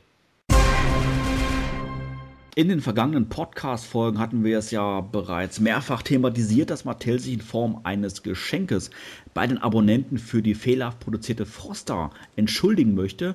Und äh, ja, Mattel hat jetzt die Katze mehr oder weniger aus dem Sack gelassen, um welche Art Geschenk oder Geschenke es sich da jetzt handeln wird, oder Sebastian? Ja, im Vorfeld gab es ja das eine oder andere Gerücht oder die Vermutung, dass es vielleicht ein neues Zubehörteil sein könnte oder ein Repaint von einem bekannten Zubehörteil. Das alles hat sich zerschlagen. Und äh, gleich vorab ist es nichts Neues in dem Sinne, aber es ist schon etwas meiner Meinung nach zumindest sehr nettes, nämlich man kriegt eine Figur aus Mattels äh, Warenbestand umsonst geschenkt. Mattel sagt, es wäre eine Basisfigur, die man äh, geschenkt bekommt und die wird mit der Dezemberlieferung an die Leute gratis versendet. Und da weiß man jetzt natürlich nicht, worum es sich genau handelt, aber grundlegend ist es einfach ein Geschenk. Ja, äh, Qualitätsprobleme und Moto Classic sind ja leider zwei schwer trennbare Themen. Denkst du, Patrick, dass Mattel hier vielleicht erstmalig den richtigen Weg gegangen ist, um die Fans zu besänftigen? Ähm, ja, also ich finde es einen guten Weg, äh, muss ich sagen. Ähm, ich weiß jetzt nicht, ob das viele, ähm, ja, da es ja gerade sich an Abonnenten richtet, ob sich das äh, für, für die wirklich lohnt, weil es halt eine Figur ist, äh, wie Sebastian gesagt hat, aus dem Basissortiment. Das heißt, ich kann mir gut vorstellen, dass das einer von den äh, äh Dauerverkäufern ist, die halt auf der Matty-Page äh, rund ums Jahr angeboten werden. Äh, das heißt, man hat dann halt noch einen He-Man mehr oder einen Skeletor oder was auch immer.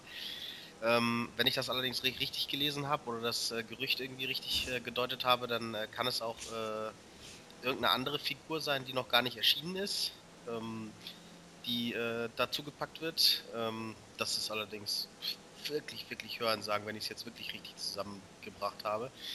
Ansonsten finde ich es eigentlich eine gute Idee, ähm, weil das Zubehörteil auch als äh, hey, toller neuer Repaint, ähm, ist jetzt nicht wirklich eine Besänftigung für äh, wiederholtes Vertauschen von, von Gliedmaßen. Aber ähm, eine Figur geschenkt äh, und auch ohne Versandkostenaufpreis, finde ich, ist ähm, ein guter Deal. Daniel, du selber bist ja mit einem, mit einem oder so, glaube ich, glaub ich, sogar mehreren Abonnements versorgt. Ähm, das heißt, du bist ja quasi direkt betroffen vom Froster-Dilemma. Ja, jetzt sag doch mal, fühlst du dich jetzt dann durch diese Gratisfigur dann wirklich besänftigt, wo du sagst, Mensch, ist blöd, wie es gelaufen ist mit der Figur, aber die Gratisfigur, die ich jetzt dafür bekomme, ist okay. Also ich musste, oder man musste mich selbst jetzt gar nicht besänftigen, weil ich finde, ähm, bei mir, ich habe jetzt so viele Figuren hier, am Anfang hatte ich sechs Abos, jetzt habe ich drei. Es gibt wenige Figuren, die wirklich mal Mängel haben, mit denen ich mich ärgere. Die Unterarme ist wieder so ein Thema. Ich, ich sehe es nicht. Also es ist wirklich so, ich habe immer das Gefühl, da sitzen Leute vom Rechner, warten, da kommt eine neue Figur und gucken erstmal, ob alle Körperteile gerade sitzen. Okay, mag seine Berechtigung haben, aber ich selbst finde, so schlimm ist es nicht. Ich, ich musste mal nicht besänftigen. Ich freue mich natürlich umso mehr, dass ich jetzt, wenn ich richtig gehört habe, pro Abo eine Figur kriege. Das heißt, ich kriege drei Figuren jetzt geschenkt von Mattel. Ähm, ja, und damit erreicht Scotty dann bald sein Ziel und alle Moto Classics Sammler haben einen Mighty Spector zu Hause. Ist doch auch was. Wenn es sich dann auch wirklich um Mighty Spector handelt, gibt es da irgendwie schon ähm, ja, Anzeichen, wo man erkennen könnte, welche Figur verschickt wird, Sebastian?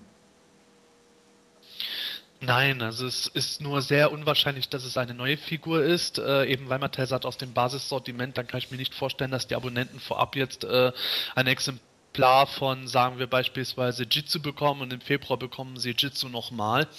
Ähm, es wird, wie ich vermute, auch eher darauf hinauslaufen, dass es entweder eine dieser ganzjährig erhältlichen Figuren ist oder eine andere, die in größerer Menge noch vorhanden ist.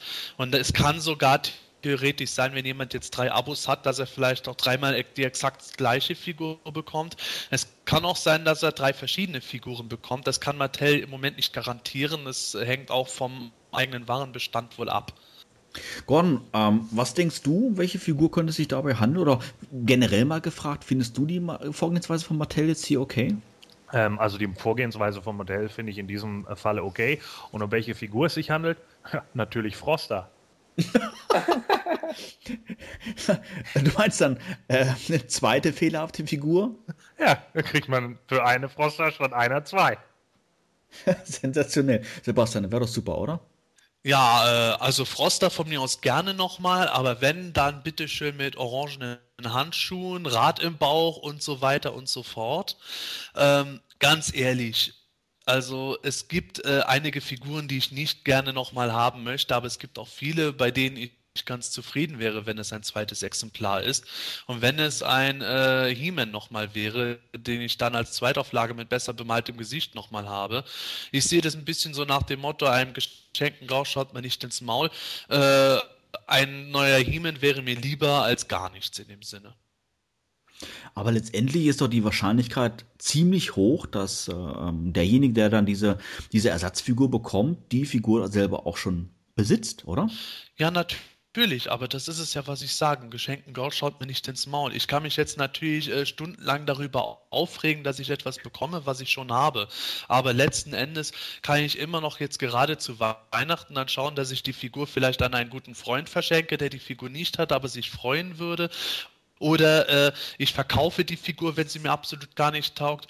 Und äh, wenn die beiden Extreme nicht eintreffen, dass ich es irgendwie losbringen möchte äh, oder in den PE-Kalender vielleicht für nächstes Jahr reinspende, dann werde ich schon irgendeine Verwendung dafür finden. Und ganz ehrlich, äh, wer jetzt da irgendwo von Mattel erwartet hat, dass die was ganz Neues produzieren, der hat auch meiner Meinung nach äh, sein, sein Leben in diesem Jahr in einem in einer Traumwelt mit Elfen und Kobolden zugebracht und glaubt auch noch allen Ernstes, dass Mattel demnächst mit einem 200-Dollar-Scheck vor der Tür steht und sich damit bedankt, dass sie Castle Grayskull bestellt haben, werter Herr.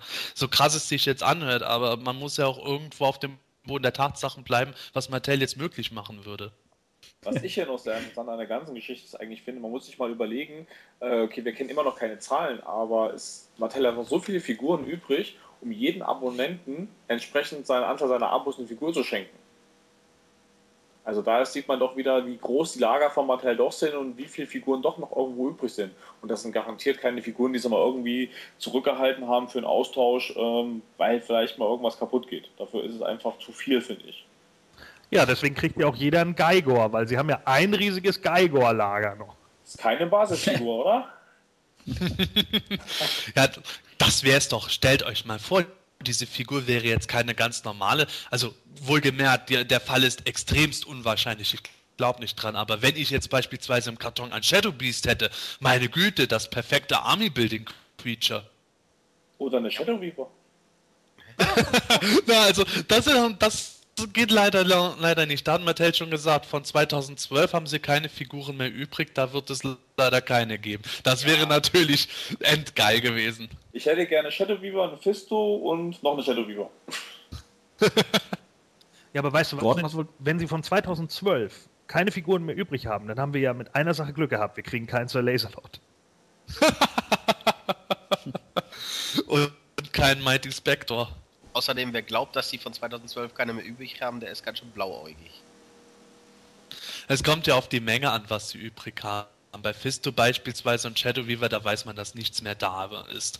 Aber ähm, bei, sagen wir mal beispielsweise eine Figur wie Decker oder äh, King Vander Eternos Palace, da bin ich mir ziemlich sicher, dass die noch was übrig haben werden. Aber da werden sie erstmal jetzt äh, tunlichst vermeiden, da sofort wieder was rauszuschicken. Allein schon, weil die gesehen haben, das läuft jetzt nicht so gut und die werden dann bis Ende nächsten Jahres wieder warten, bis sie da Restposten verkloppen. Oder das sind, ähm, das sind Restpostenfiguren, das sprich Reklamationsfiguren, die zurückgeschickt worden sind, wo zum Beispiel Faker zwei linke Füße hat oder diese ganz alten Oh Gott. Und du kriegst also für eine kaputte oder für eine vertauschte Froster, kriegst du eine Figur mit anderen vertauschten Körperteilen. Eine Gottes mit abgebrochener Hüfte. Genau, da habe ich nämlich auch noch eine hier. Oh Gott, nein. Schön, dann kriegen wir alle einen Schnauzbord mit kaputtem Rüssel. Wer schon etwas länger auf Planetonia unterwegs ist, weiß natürlich, dass wir die ganze Seite im Dezember immer in ein schickes Weihnachtslayout packen. So natürlich auch in diesem Jahr.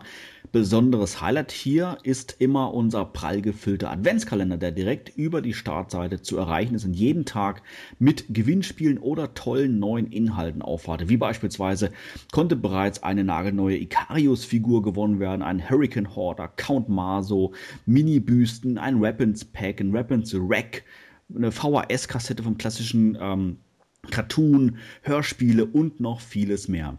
Ein täglicher Besuch lohnt sich, denn die Inhalte der Kalendertürchen sind nur am jeweiligen Tag online. Wie gesagt, einfach auf die Startseite von Planetonia surfen und mitmachen. Es würde uns sehr freuen.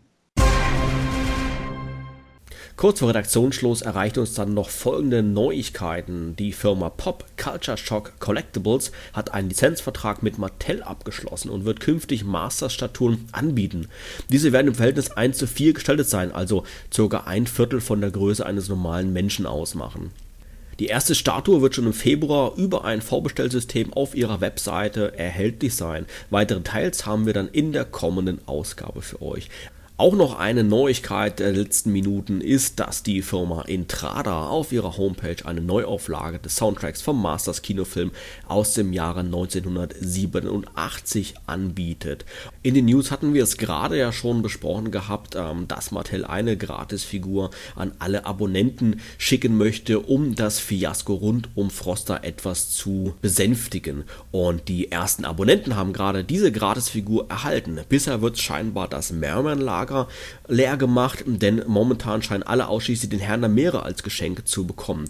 Über diese Neuigkeiten werden wir natürlich dann auch in der kommenden Sendung noch einmal ausführlicher sprechen. Soviel mal zu den aktuellen Neuigkeiten rund um He-Man und die Masters of the Universe. Gleich im Anschluss widmen wir uns in der Themenlaunch dem Filmation Zeichentrick Special Weihnachten auf Eternia. Bis gleich.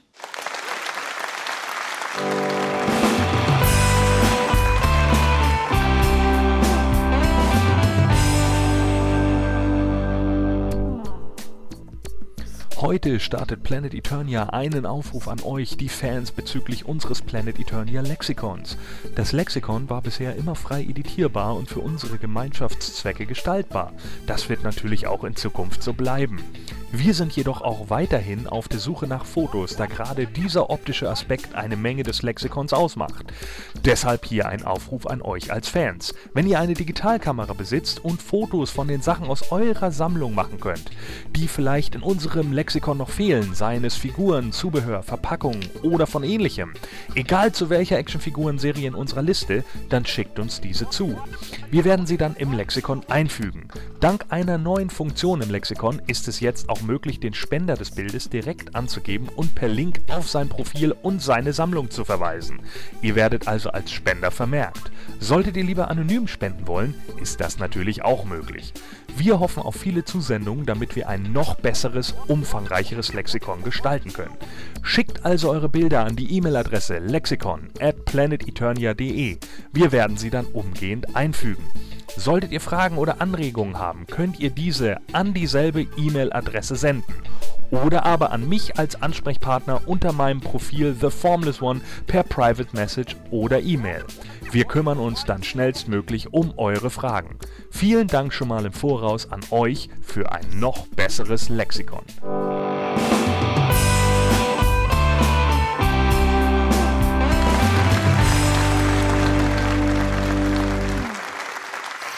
Die Themenlounge. Nerds im Detail. Weihnachten steht unmittelbar bevor und das gibt uns jetzt die Gelegenheit, das mal ein wenig ausführlicher zu besprechen. Natürlich in Bezug auf Masters of the Universe, denn allen Anschein nach feiern auch He-Man und Com das Fest der Feste. So zumindest macht es den Eindruck im Filmation Special Weihnachten auf Eternium, das wir jetzt einmal ein wenig genauer unter die Lupe nehmen wollen. Gordon, was gibt es denn Grundsätzliches über dieses Special zu sagen? Ja, also das Special ist natürlich wie der Rest der Serie auch von Lou Scheimer produziert. 1985 kam das Ganze heraus. Laufzeit des Specials sind 51 Minuten. Das Drehbuch haben geschrieben Bob Forward und Don Hackman. Die deutsche Veröffentlichung auf DVD, also ganz im Gegensatz natürlich zu dem, was schon im Fernsehen alles kam, war am 4. November 2004 durch Nixbu und am 12. März 2007 durch KSM. KSM scheint das Ganze auch 2008 nochmal in einer Special-Box herausgebracht zu haben. Ja, richtig. So viel mal ganz grob mal zu den Fakten. Ähm, was der Kurzfilm inhaltlich zu bieten hat, das schauen wir uns jetzt mal etwas genauer an. Gordon, wie geht denn der Film los? Äh, das Königspaar bereitet das große Geburtstagsfest der Zwillinge vor, die allem Anschein nach kurz vor Heiligabend Geburtstag haben. Viele Masters helfen äh, da also unter anderem irgendwie Snoutspout, Cyclone, also ziemlich viele Charaktere werden hier nochmal gezeigt. Äh, außer Man at Arms, Prince Adam und Orko. Die beiden Erstgenannten beenden gerade ihre Arbeit an einer Spionagerakete, bevor sie sich aufmachen zum Palast. Und Orko beobachtet das Szenario und kommt unmittelbar auf die Idee, in der Rakete zu spielen. Versehentlich zieht er am Starthebel und die Rakete hebt ab. Duncan und Adam versuchen zwar noch die Rakete aus der Ferne zu stoppen, schaffen das aber nicht.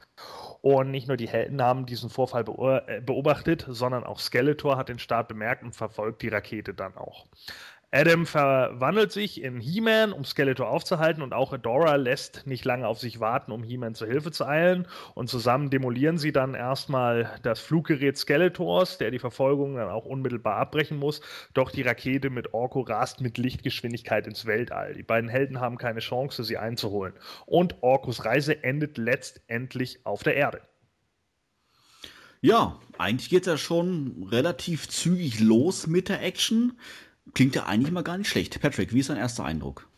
Ähm, der erste Eindruck ist okay. Also äh, es ist noch nicht viel von Weihnachten zu spüren, außer dass Marlena einmal kurz am Anfang noch erwähnt, dass äh, sie die Vorbereitungen an äh, die Vorbereitungen auf der Erde, an das Weihnachtsfest erinnern und ähm, Randor dann nur ganz kurz nachfragt, ob das ein, äh, Erdenhol äh, ja, ein Erdenfeiertag ist und sie einfach nur bestätigt, ja, ein ganz besonderer. Und ja, grundsätzlich ist da jetzt nichts dran auszusetzen. Orko macht, was er immer macht, Dummfug. Und äh, dann klappt auch noch ein Zauber nicht und ja, die Rakete geht natürlich erstmal stiften. Tja, alles in allem bisher noch nichts Besonderes.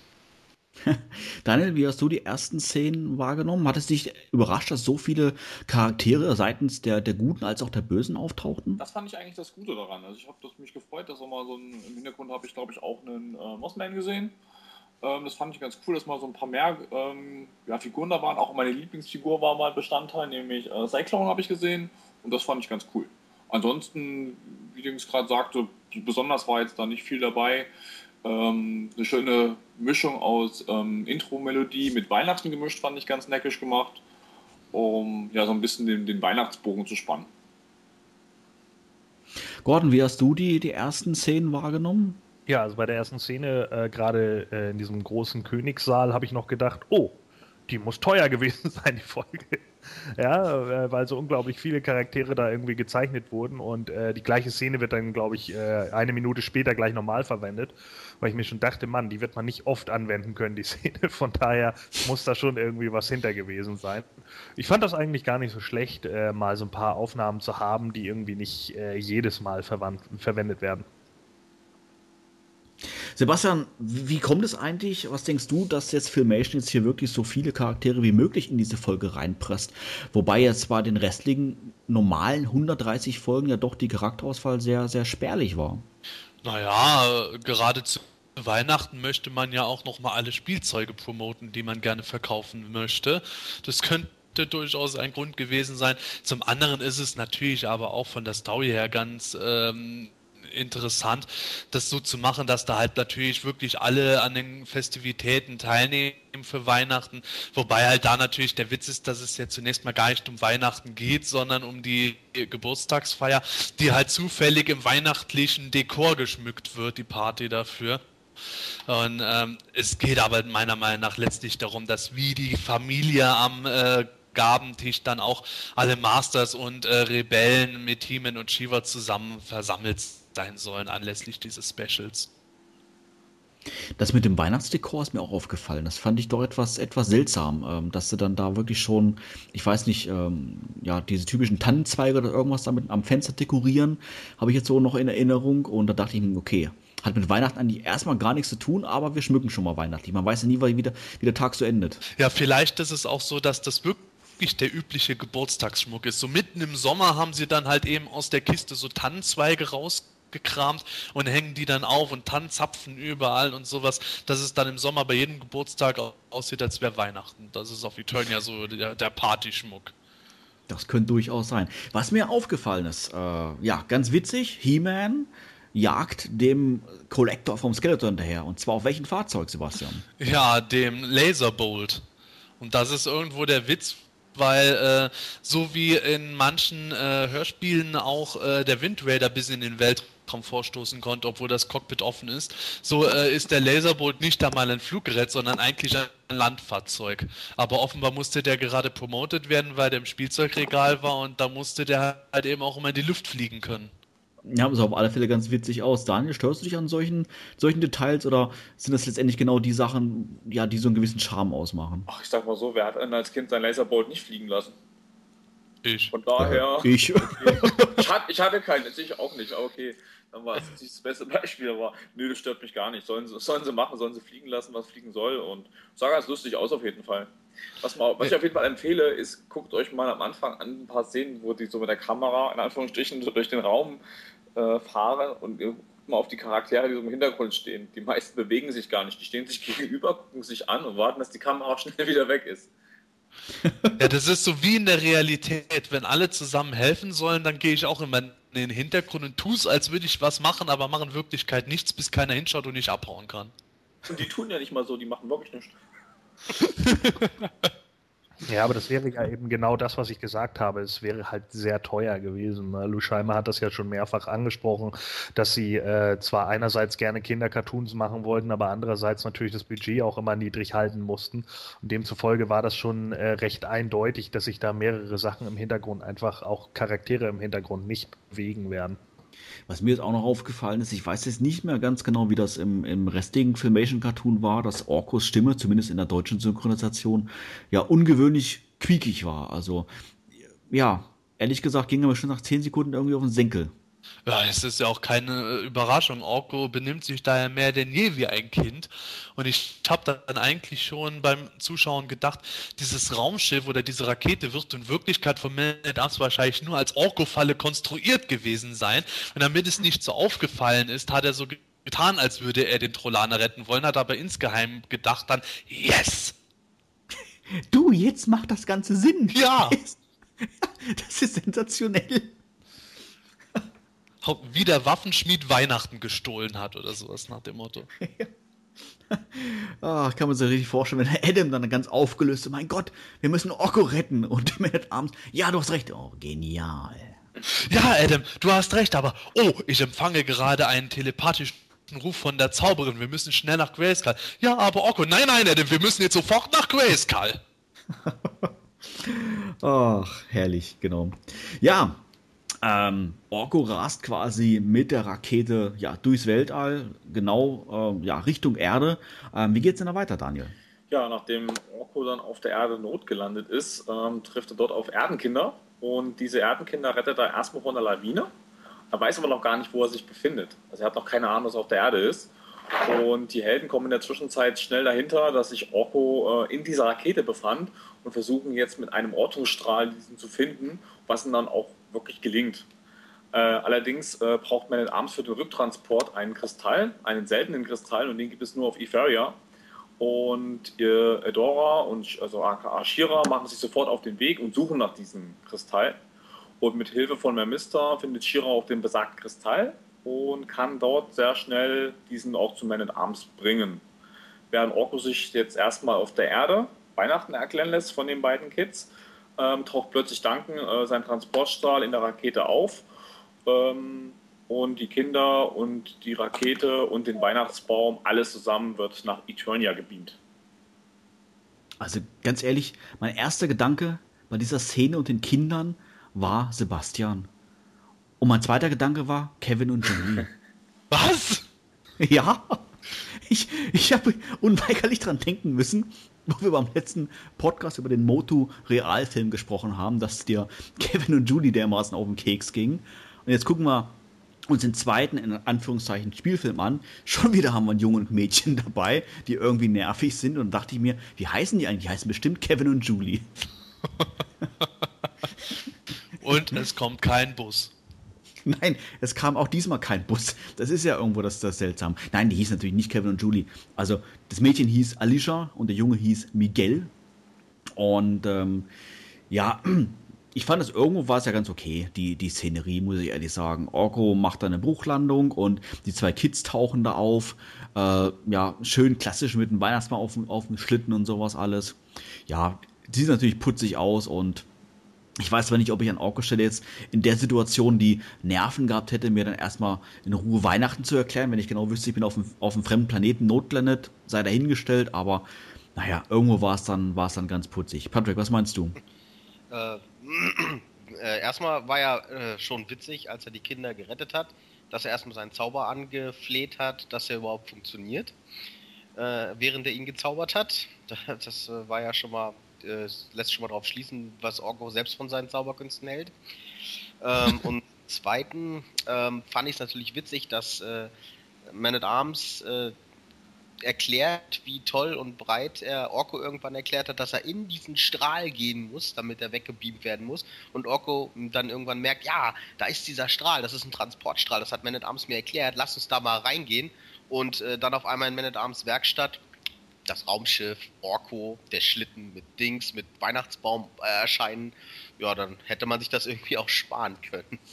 Aber ich fand es eigentlich auch da wenigstens gut, dass Orko gefleht hat, dass sein Zauberspruch funktioniert und eben sich, wie du sagst, selbst darüber im Klaren ist, dass es mit seiner Magie nicht weit bestellt ist. Stellt euch mal vor, dieses Weihnachtsspecial wäre als Teil der Hörspielserie erschienen.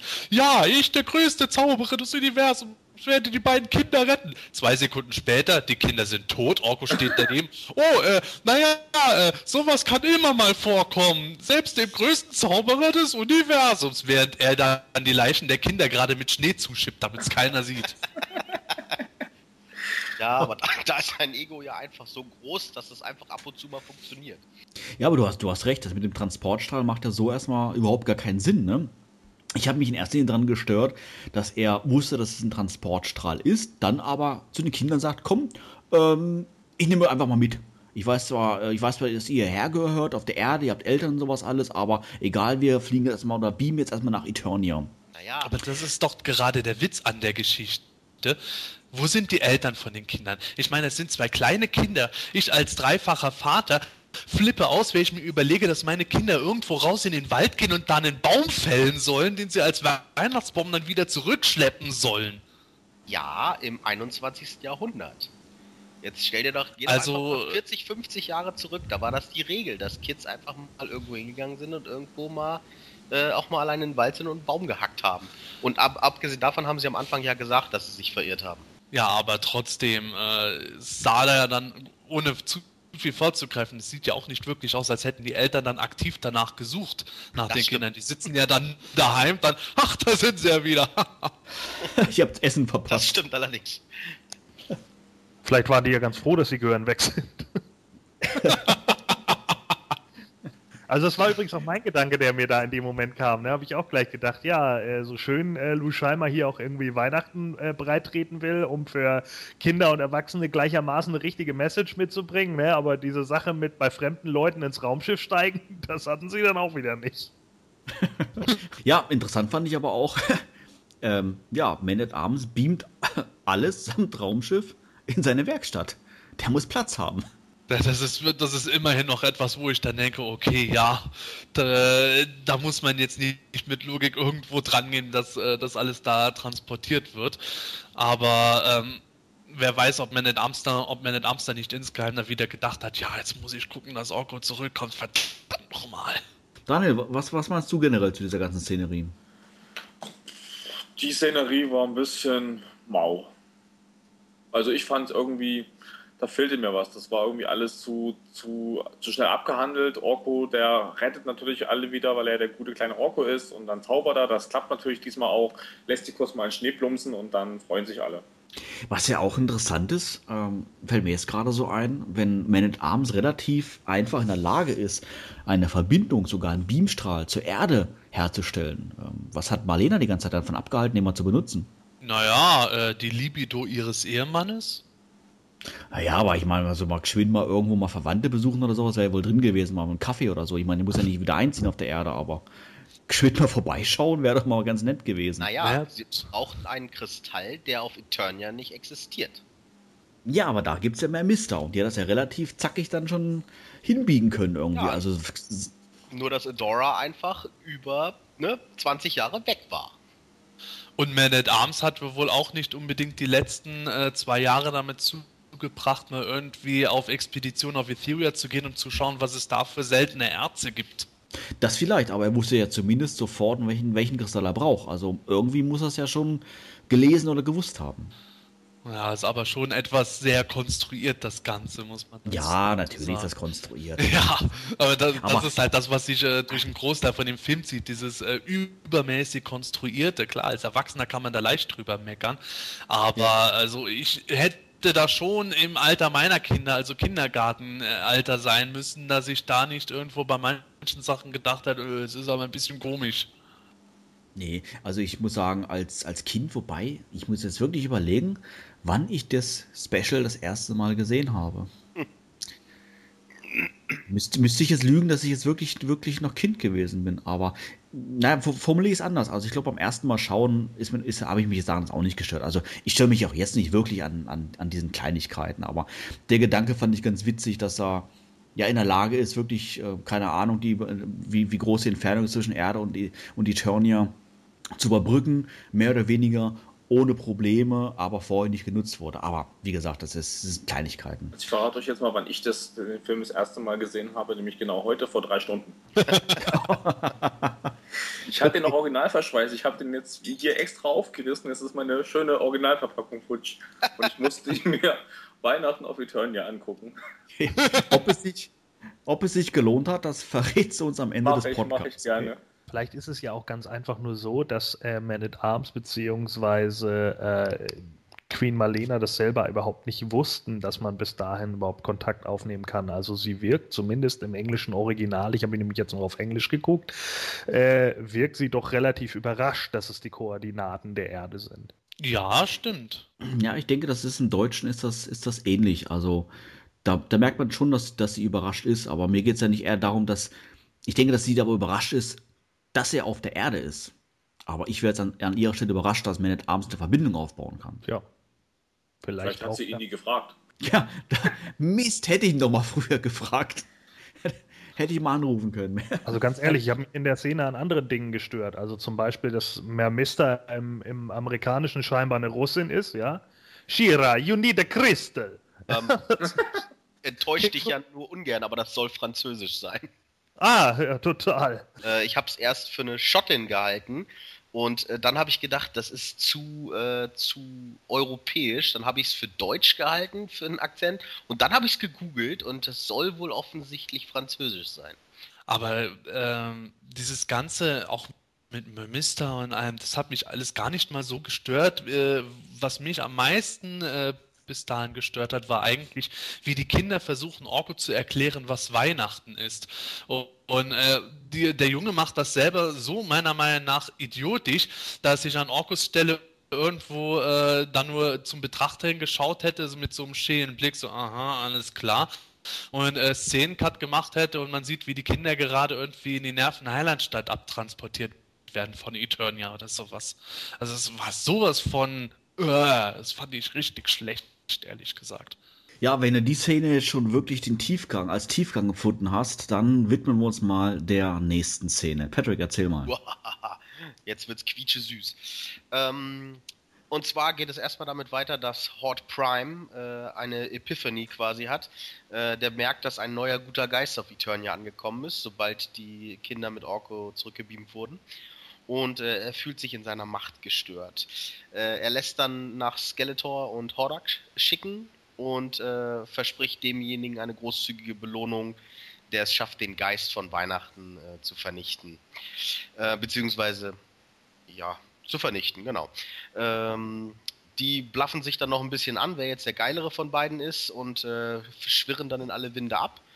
Und die Kinder sind mittlerweile äh, besorgt, ob sie wieder rechtzeitig zurück zur Erde kommen ähm, weil Man at Arms auch äh, ein paar Tage braucht, um den Kristall eventuell wieder aufzuladen. Er ist sich da nicht so sicher. Ähm, und Marlena hat dann die rettende Idee, äh, da das Weihnachtsfest ja in einigen äh, Tagen erst äh, auf der Erde ist, äh, das Geburtstagsfest aber schon äh, morgen, kann man das so einfach verbinden und einfach das Geburtstagsfest zu einem ersten Weihnachtsfest mit umfunktionieren. Die Kinder sind da ja guter Dinge, freuen sich und sind dann mit Bo im Palastgarten und ähm, Bo hat dann ein Weihnachtslied komponiert und äh, das singen sie dann zusammen und auf Deutsch wahnsinnig schief, im Original deutlich gerader. Und ja, das scheint ähm, Hordak auch nicht so zu gefallen. Der kommt nämlich mit einem von seinen Schwebegleitern an und äh, beamt Orko und die Kinder hoch, nachdem er Bo eingefroren hat. Daniel, hast du die Folge auf Deutsch gesehen? Ja, ich habe es mir auf Deutsch angeguckt. Und wie ist dein Eindruck von der Gesangseinlage oder von der kompletten Szenerie? Weihnachtlich, total weihnachtlich. Dazu ein Glühwein, dann passt es. ich glaube, eher eine Flasche, oder? Äh, ich glaube, anderthalb Liter waren es, aber die habe ich nicht alleine getrunken. nee, es, Erzähl mal ein es bisschen. war. Ähm, nö, also an sich passt zum Thema. Ich habe auch nicht viel mehr erwartet als das, was ich da gesehen habe mit den Weihnachten. Und nee, groß gestört hat mich da jetzt nichts, aber doch eine Sache. Wir hatten das eben mit den Eltern ja kurz besprochen. Jetzt sieht man wieder die Kinder erst ganz traurig. Ach, dann bleibt er hier, feiert bei uns. Eure Eltern braucht er ja Weihnachten, Heiligabend nicht. Ne? Ist ja üblich so, bleibt bei uns, feiert hier und alles ist schön. Hat sich also auch keiner an den Eltern mehr gestört. Also irgendwie haben die geknackstes Elternhaus, aber in beide Richtungen. Also ich muss sagen, diese, ähm, das, das Konzept dieser Cartoon-Folge finde ich eigentlich gar nicht schlecht. Also sprich, dass dieser in Anführungszeichen Geist von Weihnachten ähm, nach Eternia kommt und auch die Idee, dass Horde Prime das mitbekommt und dann natürlich äh, ähm, Skeletor und Hordak dann losschickt, um diesen vermeintlichen Geist zu vernichten. Irgendwie finde ich das gar nicht mal so schlecht, die Idee. Das, das könnte funktionieren, macht irgendwo auch so, so ein bisschen Sinn, aber die, die Darstellung dann ganz, ganz speziell natürlich dann auch diese Gesangsanlage von Bo mit den Kindern. Also, puh, das war schon echt harter Tobak. Also, da habe ich mich wirklich zwingen müssen, dann auch weiterzuschauen. Es kann sogar sein, dass ich kurzfristig den Ton ausgemacht habe. Ich weiß nicht mehr so genau. Habe ich verdrängt. Aber, ähm, ja, also das hätte man sich jetzt, hätte man sich jetzt wirklich meiner Ansicht nach sparen können. Vor allen Dingen natürlich, wenn man als Synchronsprecher ja auch nicht wirklich singen kann. Also, pff, ja, schwierig. Patrick, was meinst du? Ja, also wie gesagt, ich habe es mir extra äh, auf Deutsch und auf Englisch angeguckt, damit ich es äh, nachvollziehen kann. Und ich habe es zuerst auf Deutsch geguckt und ich habe gedacht, ei, Alter, ist das schief. Äh, und dann noch dieses äh, Zuckersüße, was äh, Orko da und Kaul da veranstalten, die äh, eiern da ja noch so ein bisschen im Tanz drumrum. Und hinterher auf Englisch dann, ähm, da habe ich mir dann gedacht, ja, die Schauspieler bzw. die Synchronsprecher, die können singen, Jetzt ist das eine Szene, die kann man in einem beliebigen Weihnachtsfilm so lassen. Äh, die auf Deutsch geht gar nicht. Das ist ja auch lustig mit dem Lied, das wurde ja von Erika Scheimer, also der Tochter von Du Scheimer, äh, produziert bzw. komponiert. Und im Englischen ist es halt wirklich noch so, wo man sagt, ja, für einen Kinderfilm und so passt das schon soweit. Aber im Deutschen ist das so schrecklich, dass man eigentlich am liebsten die Pistole herausziehen möchte. Ähm, Wobei ich da aber auch sage, äh, die Szene ist wenigstens schnell vorbei, wenn ich mir überlege, dass Horde das Hot Prime im Deutschen als Hottest Prime äh, genannt wurde, wo heute noch deutsche Fans mit und sind, ja, wird der jetzt mit S geschrieben oder nicht? Das macht mich dann als äh, Erwachsener heute etwas kürrer als das Lied sogar noch. Und äh, im Gegensatz zum Lied, äh, was für mich jetzt halt eben so eine Momentaufnahme ist, die dann schnell wieder vorbei ist, geht mir diese ganze Handlung, die dann einsetzt, um den Geist der Weihnacht ungeheuer auf die Nerven. Also äh, das war für mich schon so allein der Geist von Weihnachten ist jetzt auf Eternia und Horde Prime muss äh, Skeletor und Hordak losschicken zu vernichten, wo ich dann irgendwo denke, das Einzige, was das Ganze für mich gerettet hätte, wäre gewesen, wenn der Geist von Weihnachten irgendwie so wie Santa Claus mit Muskeln ausgesehen hätte und hätte irgendwie Snake Mountain auf Skeletor drauf geknallt oder sowas. Ja, aber Santa Claus mit Mogis, das ist ja Hulk Hogan. Das kam erst später. Und das ist Santa Man. Ja, ich weiß nicht, aus, aus kindlicher Sicht ähm, gesehen, ähm, war, oder war oder ist ja Weihnachten immer was Besonderes irgendwo, ne? Und ob man da jetzt von Geist von Weihnachten reden sollte oder generell nur von Weihnachten, keine Ahnung, muss ja jeder für sich mal irgendwie, irgendwie ausmachen. Aber wie ich gerade schon sagte, ich finde eigentlich diese, die, die Idee des Plots so gar nicht schlecht. Ich meine, man merkt, wie du hast es vorhin selber gesagt, Sebastian, dass alle möglichen Charaktere versucht wurden, hier reinzupressen in die Geschichte, um ja irgendwo ähm, ja, einen höchstmöglichen Absatz dann zu generieren. Und aber es, es war trotzdem nicht so, dass ich jetzt bei, bei Horde Prime und dann auch mit, mit Hordak und, und Skeletor irgendwie den Eindruck hatte, hm, macht irgendwie so absolut gar keinen Sinn für mich, dass sie jetzt hier ähm, äh, zusammen rumhampeln oder sowas. Es war für mich soweit okay, muss ich ehrlich sagen. Also ich habe mich nicht, nicht sonderlich dran gestört. Du Glückspilz. Danke. Was ich viel komischer fand, war, dass Bo ja irgendwie meinte, ja, Kinder, ich habe gerade ein Lied komponiert. Und die Kinder können es natürlich automatisch mitsingen. ja, nee, alles klar. Also wenn irgendwie Zehnjährige Jingle Bells mal kurz mitsingen sollen, ja, habe ich irgendwie immer das Gefühl gehabt, die können das alle nicht. Aber die schienen ja ganz pfiffig zu sein in dem Moment. Na gut, bei den Rabeneltern mussten die ja auch sehr schnell selbstständig werden. Ja, wir machen an dieser Stelle eine kleine Pause, reden aber gleich im Anschluss natürlich noch weiter über die Weihnachtsfolge der Masters of the Universe.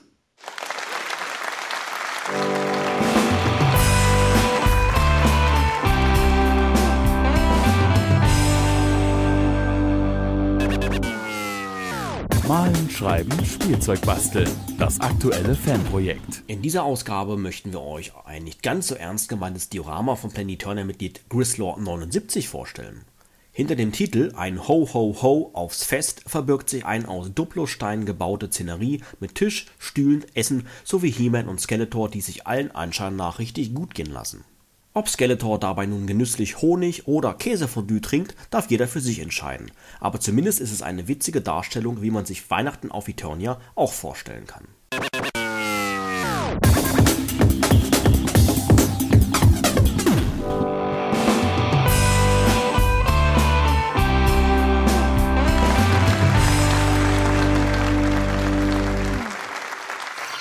Die Themenlounge. Nerds im Detail. Herzlich willkommen zurück in der Themenlounge. Wir sprechen heute über die rund 50-minütige Filmation-Cartoon-Folge Weihnachten auf Eternia. Vor der Pause. ja, tut mir leid, Sebastian, aber da musst du noch mal eine halbe Stunde durchhalten. Um, ähm, vor der Pause haben wir ja bereits gesprochen, dass die zwei Kinder entführt wurden von Hordak und ja, seiner wilden Horde und äh, wie es denn jetzt genau weiter, Gordon? Erzähl mal. Ja, auf dem Weg zu Hordes Prime wird Hordak von den sogenannten Monstroids aufgehalten, die ihm die Kinder abnehmen. Hordak lässt sich auf keinen Kampf ein und flüchtet. Währenddessen suchen He-Man und She-Ra bei Peekaboo äh, Hilfe und diese ortet die Kinder relativ schnell. Ebenfalls äh, spürt sie, dass die Manchines bereits äh, dabei sind, die drei zu befreien und in der Tat, Orko und die beiden Kinder werden von Sega rasch aus der Zelle befreit. Segas Cousin Flitzer wartet bereits in bester Dragstore-Manier, um die vier nun aus dem Kerker zu fahren. Aber kaum draußen versperren ihnen die Monstroids bereits den Weg, doch He-Man und She-Ra sind zur Stelle, produzieren erstmal kräftig Schrott aus dem Ganzen, was auch der Grund ist, dass sie nicht mitbekommen, dass plötzlich Skeletor auf äh, einem Skysled auftaucht und die Kinder entführt. Sebastian, komm, war doch cool, oder?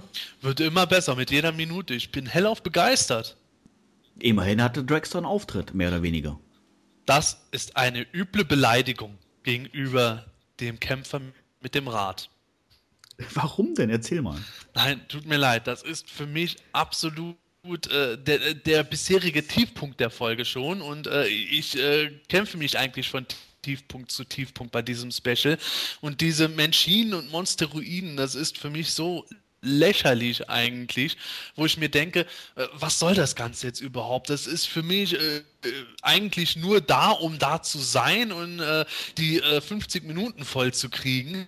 Mehr nicht. Also es ist für mich absolut vergessenswürdig und äh, ich gehe schon jedes Mal aus dem Raum, wenn meine Kinder das gucken, diese Szene kommt, weil ich einfach dann irgendwo sonst nur dastehen würde und den Drang hätte, irgendwas Böses zu sagen, was meinen Kindern den Spaß am Film rauben würde. also ich muss sagen, herausstechend für mich äh, an, dieser, an dieser Szenerie, die wir gerade besprochen haben, beziehungsweise die Gordon erklärt hat, war eigentlich, ähm, dass Hordak sich nicht auf diesen Kampf eingelassen hat mit diesen Monsteroiden und in bester Bugs Bunny-Manier die Füße durchgedreht hat und weggerannt ist. Oh, das war dermaßen lächerlich, wo ich sage, boah, also Hordak ist ja an sich eine echt coole Sau. Und ich mag ja diesen, diesen, diese Filmation-Darstellung die ist ja grenzgenial, ist die. Aber das muss ich echt sagen, boah, also da, da frage ich mich echt, ob ich noch länger Hordak-Fan sein will. Das ist also sensationell. Daniel, was denkst du? Ich sag nur, dass Säger und Flitzer äh, das Ganze noch getoppt haben. Also als ich das heute gesehen habe, ich dachte, was ist denn das? Ich muss noch zweimal hingucken, ob ich noch hier irgendwo bei, bei, den, bei den Motos bin oder nicht, oder ob ich woanders eingeschaltet habe, bin auf dem Kinderkanal geschaltet oder so. Aber ich war tatsächlich noch in, dem, in der Folge und ähm, das mit Hordak hast du auch recht, aber das mit Säger und Flitzer, äh, nee, geht, geht gar nicht. Ich muss auch ein bisschen drüber lachen. Gordon, wie hießen die beiden im Original? Hast du das noch im Kopf? Ich glaube, äh, hieß der eine nicht Cutter? Ich bin jetzt gerade nicht. Nee, ich habe sie gerade, glaube ich, nicht im Kopf. Ich müsste ich eben kurz reinhören. Aber dadurch, dass du jetzt in Englisch geschaut hast, macht das die ganze Szenerie jetzt nicht wirklich besser, oder? Nee, vor allen Dingen, ich könnte euch jetzt auch noch ein, zwei Sachen dazu sagen, die euch vielleicht noch viel mehr zum Abkotzen bringen. Ja, das Witzige war irgendwie, dass es vor einiger Zeit ähm, in den USA, ich weiß nicht, wo das war, ich hatte mich an dieser, ich glaube, es war sogar auf He-Man.org, da hatte ich mich auf, an, an so einer Diskussion mit beteiligt. Und dann ging es irgendwann tatsächlich darum, dass Mattel wirklich geplant hatte, diese Manchines als äh, eine Line, äh, äh, also als Figuren für die Master-Serie zu bringen, ähnlich wie die Trobbits bei Blackstar. Und die wären dann irgendwie in solchen Sonderauflagen, jeder normalen Figur wäre so eine kleine dämliche Manchines-Figur beigelegt worden. Und ich ja. habe hab nur gedacht, Gott sei Dank ist das nie passiert. Ja, Aber dessen bekamen wir die Meteorops. Ich wollte es gerade sagen, Sebastian, du, sag mal, du findest doch die Meteorops cool, dann wäre doch das eventuell auch dein Geschmack gewesen. Ja, jetzt weißt du, warum ich die Meteorops cool finde. Ich habe die Maschinen gesehen. Ach so, okay, das macht natürlich dann durchaus Sinn. Patrick, wie hast du die ganze Szene wahrgenommen? Ja, ähm, grundsätzlich ähm, war natürlich witzig, weil Hordak hat erst auch mal auf dicke Hose gemacht, bis dann der Monstroid gesagt hat, ich zähle von 10 rückwärts, mir egal, was du sagst. Und dann irgendwie immer mehr Waffen ausgefahren hat. Das war schon okay. Dass Hordak dann auch gesagt hat, ja, ich gehe dann mal, ist auch soweit okay. Der Abgang war natürlich für einen Eimer. Also ich habe sowas auch in einem Filmation äh, ähm, in der Filmation-Folge noch nie gesehen, diese Bewegungsabfolge. Das, da sind wir wieder bei dem, das muss eine teure Folge gewesen sein, weil das war, war ja ein, äh, ein Ablauf, der war ja uh, sehr, sehr merkwürdig. Das Laufen in, die, in den äh, Gleiter hinterher rein, das war wieder so ein Standardding. Aber ähm, das war echt lächerlich. Und dann diese kleinen Viecher da, diese komischen, hey, ich habe da noch einen Cousin und hey, wir rufen mal unsere ganzen anderen Cousins und hey. Ähm, nee, also echt. Und ja, ich sehe das ähnlich wie Sebastian, also diese Monstroids, also die waren nur da, um die Folge voll zu machen, weil die sind aufgetaucht als äh, Shira den äh, die, das Beast-Monster, äh, ne? cooler Name, immer noch, ganz klasse, äh, besiegt hat und ähm, ja, dann sind die einfach aufgetaucht, haben Shira äh, in eine komische Bubble eingeführt geploppt und sind abgehauen. Und äh, hey, wir müssen uns aufs Kämpfen vorbereiten. Und äh, dann tauchen sie auf einmal wieder auf und sagen, Hodak, hey, du nimmst die Viecher nicht mit. Ne? Lass sie mal schön hier, die Gefangenen. Und äh, ohne erkennbaren Grund, ohne wirklich erkennbaren Grund. Ja, und dann, äh, außer äh, das Einzige, was man daraus hätte schließen können, dass sie Horde Prime irgendwie äh, antagonisieren und äh, deswegen darauf warten, dass er irgendwann kommt und versucht, die Kinder zu holen. Weil das sagen sie nämlich noch. Aber ansonsten sind sie relativ überflüssig, genau wie die Machines. Wie heißen diese, äh, diese ähm, Roboter im Englischen? Heißen die wirklich Monstroids? Ja. Wie das Fahrzeug auch? Ja, wie das Fahrzeug, Monstroids. Und da gab es auch das Gerücht zu, dass äh, das äh, zwar schon irgendwie eine, eine äh, Zeichnung da war von diesem äh, vom Monstroid, also der, der ja eigentlich für die Horde rauskommen sollte, aber dass äh, das halt nur so ein Prototyp-Gedöns war, wie es eben auch bei, bei Multibot beispielsweise der Fall war und Lou Scheimer sich deswegen daran nur orientiert hat. Und äh, der Name wurde dann später für Mattel nochmal verwandt, denn Monstroid selbst kam ja erst 86 und die Folge hier ja schon 85. Nach diesem spektakulären Kampf, ja, wie geht's dann eigentlich weiter, Daniel? Erzähl mal. Ja, ähm, auch Skeletor scheint selbst auch kein Glück zu haben, denn äh, bevor Horde Prime äh, ihn erreicht, schießt Hordak ihn ab und muss seinen Kleider notlanden. Ähm, jedoch nicht, ohne dass er selbst noch einen Schuss auf Hordak abgibt und dessen Raumschiff auch beschädigt. Und äh, mitten auf einem verschneiten Berggipfel landen die dann sozusagen Not und äh, Skeletor findet dort die kind Kinder auch wieder. Und die sitzen dort und, oder liegen da und frieren im Schnee und können keinen Schritt mehr laufen. Und erst nachdem sie den äh, Skeletor, der schon übelst entnervt ist, äh, ganz schnell Weihnachten erklären, also eigentlich erklären sie es gar nicht so richtig, ähm, geht es dann weiter und er spendiert den beiden so einen, einen Anfall, einen plötzlichen Anfall von Nächstenliebe erstmal zwei Downjacken, die er so herzaubert. Und da er ein sehr freundlicher Herr ist, das will er gar nicht hören, weil da sagen die Kids nämlich zu ihm, ähm, taucht da noch so ein kleiner Roboterhund da auf und den wollen die auch mitnehmen. Und also die Kids und Skeletor will das aber gar nicht. Und dann versuchen sie ihn zu überreden und der Hund winselt da im Hintergrund und man sieht schon, wie Skeletor die Augen verleiert. Und irgendwie nach kurzer Zeit dann äh, sind sie den doch noch mit und auf einmal taucht dann noch ein Schneeungeheuer auf. Und Skeletor sagt schnell zu den Kindern, versteckt euch hinter mir, ohne zu zögern. Und die stellen sich hinter ihn und suchen Schutz hinter Skeletor und er beschützt die Kinder. Und wie gesagt, er ähm, besiegt auch schnell dieses Schneeungeheuer. Und der Herr des Bösen wird von den Kindern schon wieder gelobt und wie er, wie nett er doch ist und was für ein toller Typ er ist. Und natürlich will er das überhaupt gar nicht hören und wahrhaben und zweifelt immer mehr an sich selber. Ja, Sebastian, ich frage dich doch jetzt nochmal wieder als erstes. Wird jetzt der, äh, der Verlauf des Films jetzt doch irgendwie ein bisschen besser, ernsthafter oder bleibt da für dich auf dem Tiefgang? Also für mich wird das tatsächlich wieder besser. Ähm, vielleicht auch aus heutiger Sicht als Vater, weil ich Skeletor absolut nachempfinden kann, dass er völlig entnervt von dem Gequengel der Kinder dann sagt, verdammt nochmal, da kriegt ihr endlich eure Daunenjacken und dann holt das Hündchen halt mit, Hauptsache es ist mal Ruhe. Denn genauso benehmen sich auch Kinder gerne im, Einkaufsla im Einkaufsladen, wenn sie irgendwas gerne haben möchten, bis man äh, Nerv klein beigibt eventuell. Aber ähm, ganz ehrlich, also für mich ist es wirklich äh, so, dass ich ich da schon das Gefühl hatte, ah ja, Skeletor at his best äh, läuft da eigentlich recht gut und ich fand es eigentlich auch ganz gut umgesetzt, wie er im Grunde halbwegs dazu getrieben wird, gute Dinge zu tun, obwohl er es eigentlich nicht machen möchte von diesen Kindern und von diesem Hündchen her. Und äh, das mit dem Schneeungeheuer war für mich dann auch beispielsweise so ein Ding, wo ich dann äh, richtig so Skeletors Gedankengang hätte sehen können.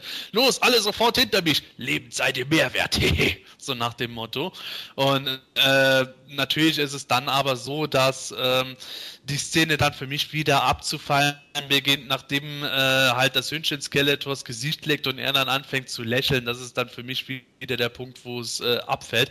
Aber bis dahin fand ich das eigentlich schon sehr humoristisch, dass Skeletor eher ungewollt gute Dinge für die Kinder tun, dann auch noch in den Himmel gelobt wird und darüber halb verzweifelt. Das fand ich schon ganz lustig. Für mich das Highlight der Folge.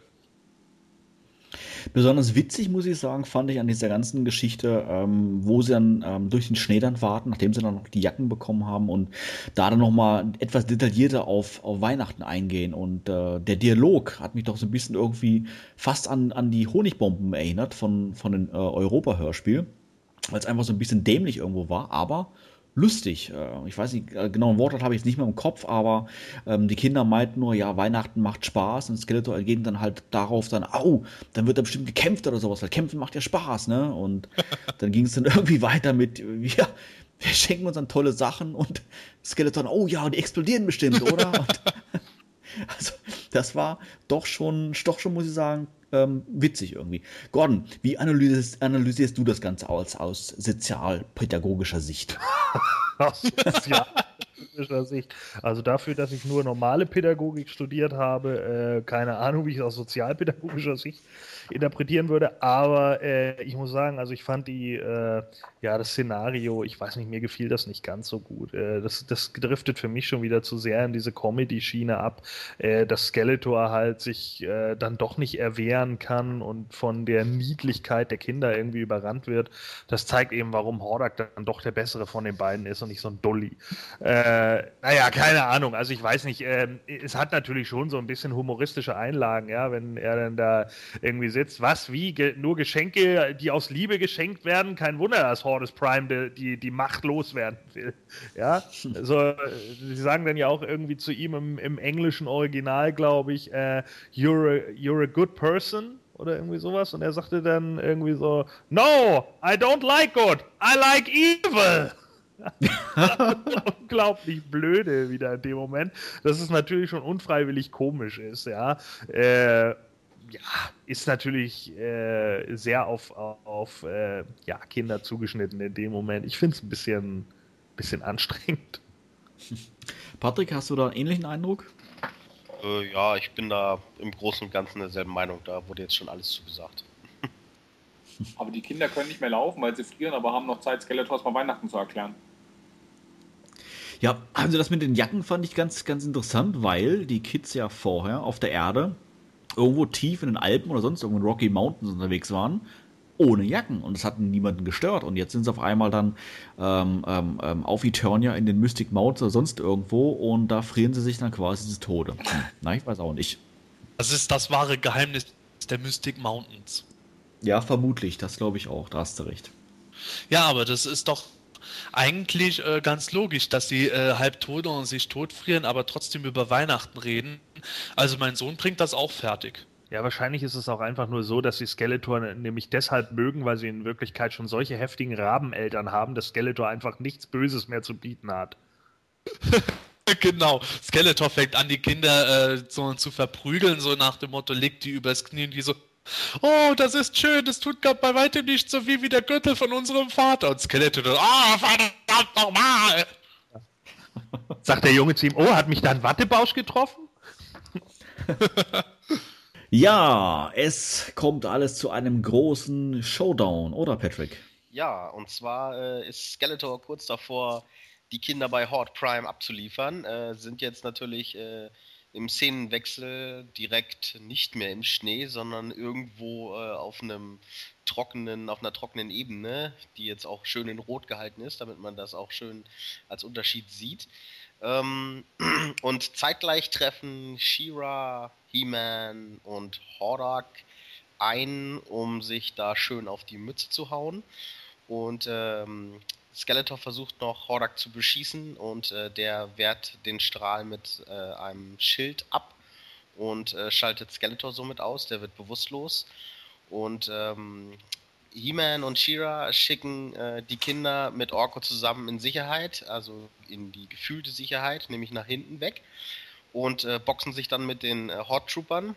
Und ähm, ja, während ähm, die Kinder dann fliehen, äh, kommt äh, Horde Prime dann von hinten quasi angeschlichen und äh, mit seinem riesigen Raumschiff. Und äh, Hordak äh, erklärt äh, den Helden noch, äh, ja, ist ja super, dass ihr sie beschützen wollt, aber ihr habt sie gerade in äh, die Hände von Horde Prime geschickt. Und äh, es fährt sich dann auch ein riesiger Greifer aus, aus, ähm, aus dem Raumschiff, um die Kinder und Orko abzuholen quasi. Und ja, der Hund, der immer dabei war, dieser Manchin-Hund, der leckt Skeletor die ganze Zeit übers Gesicht, bis dieser wach wird und äh, in dem Moment natürlich einen äh, unglaublichen Drang verspürt, diese Kinder zu retten, ohne genau zu wissen warum. Und äh, den Greifer mit seinem Widerstab äh, zerstört, also sprich einen, einen Strahl schießt, der den äh, Greifer pulverisiert und äh, im Nachgang natürlich dann auch das Raumschiff zum Abstürzen bringt. äh, stellt dann auch hinterher exakt und gut fest, dass Hot Prime da nicht gerade begeistert drüber sein wird. Und äh, der versucht ihn dann auch äh, folgerichtig mit einem, ja, noch mit einer Kanone zu erschießen, bevor die äh, Helden ihn dann ja quasi das Raumschiff sich schnappen und in die Lüfte befördern. Und ja, die äh, kabbeln sich dann noch kurz und äh, erklären, die Kinder erklären noch, dass Skeletor sie, äh, ähm, sie gerettet hat und äh, worüber Hime natürlich sehr verwundert ist. Und dann kommt auch schon die Überblende in den Palast, wo äh, das Weihnachtsfest gefeiert wird und Adam als äh, Santa auftritt und den Kindern einen Fluggürtel schenkt und äh, die Kinder dann schon auf die Erde zurückgebeamt werden, wo sie natürlich ihren Eltern von den tollen Ereignissen auf einem fremden Planeten erzählen und die Eltern nur sagen, ja, ist ja schön, dass ihr wieder da seid, äh, aber ähm, erzählt nicht Mist und ähm, jetzt geht erstmal ins Bett, wir äh, und dann erzählt ihr uns morgen, was wirklich passiert ist. Rabeneltern, ich wusste es doch. die Szene endet dann damit, dass die Kinder an den Eltern vorbeifliegen und die völlig perplex in, äh, in den Monitor schauen und die Eternia dann noch ein frohes Weihnachtsfest wünschen und äh, Adam mit Orko zusammen noch eine Weihnachtsmoral hält, sage ich mal. Ach, Sebastian, geschafft, oder? ja, Gott sei Dank. Aber sag mal, der, der Schlusskampf, der war doch schon Filmation-like, oder? Ja, das hat schon soweit gepasst, aber ähm, ja, es ist halt trotzdem äh, Skeletors endgültig Verwandlung zum Good Guy äh, ist da schon wieder übertrieben. Es hätte eher etwas genützt, wenn er wieder halbwegs zu sich gekommen wäre oder das äh, Gutwerden im Sinne bekämpft hätte und wäre dann selber auch noch geflüchtet, statt inmitten der Helden zu stehen, die dann äh, gar nicht auf die Idee kommen, ihren Erzfeind einfach mal zu verhaften, äh, anst anstatt mit ihm da halbwegs Weihnachten schon vorzufeiern. Das finde ich dann halt schon reichlich lächerlich. Aber wie du gesagt hast, der Kampf ist eigentlich okay. Äh, Horde Prime ist natürlich relativ enttäuschend. Also diese riesige Figur, wie die sich in das komische Raumschiff gequetscht hat, wüsste ich mal gerne. Und wird dann äh, Darth Vader-like mit seinem Raumschiff dann halt wieder äh, rausgeschleudert. Da ist schon die deutsche Synchro auch ganz lustig, wenn er dann wegfliegt und ruft, verdammt, verdammt, verdammt!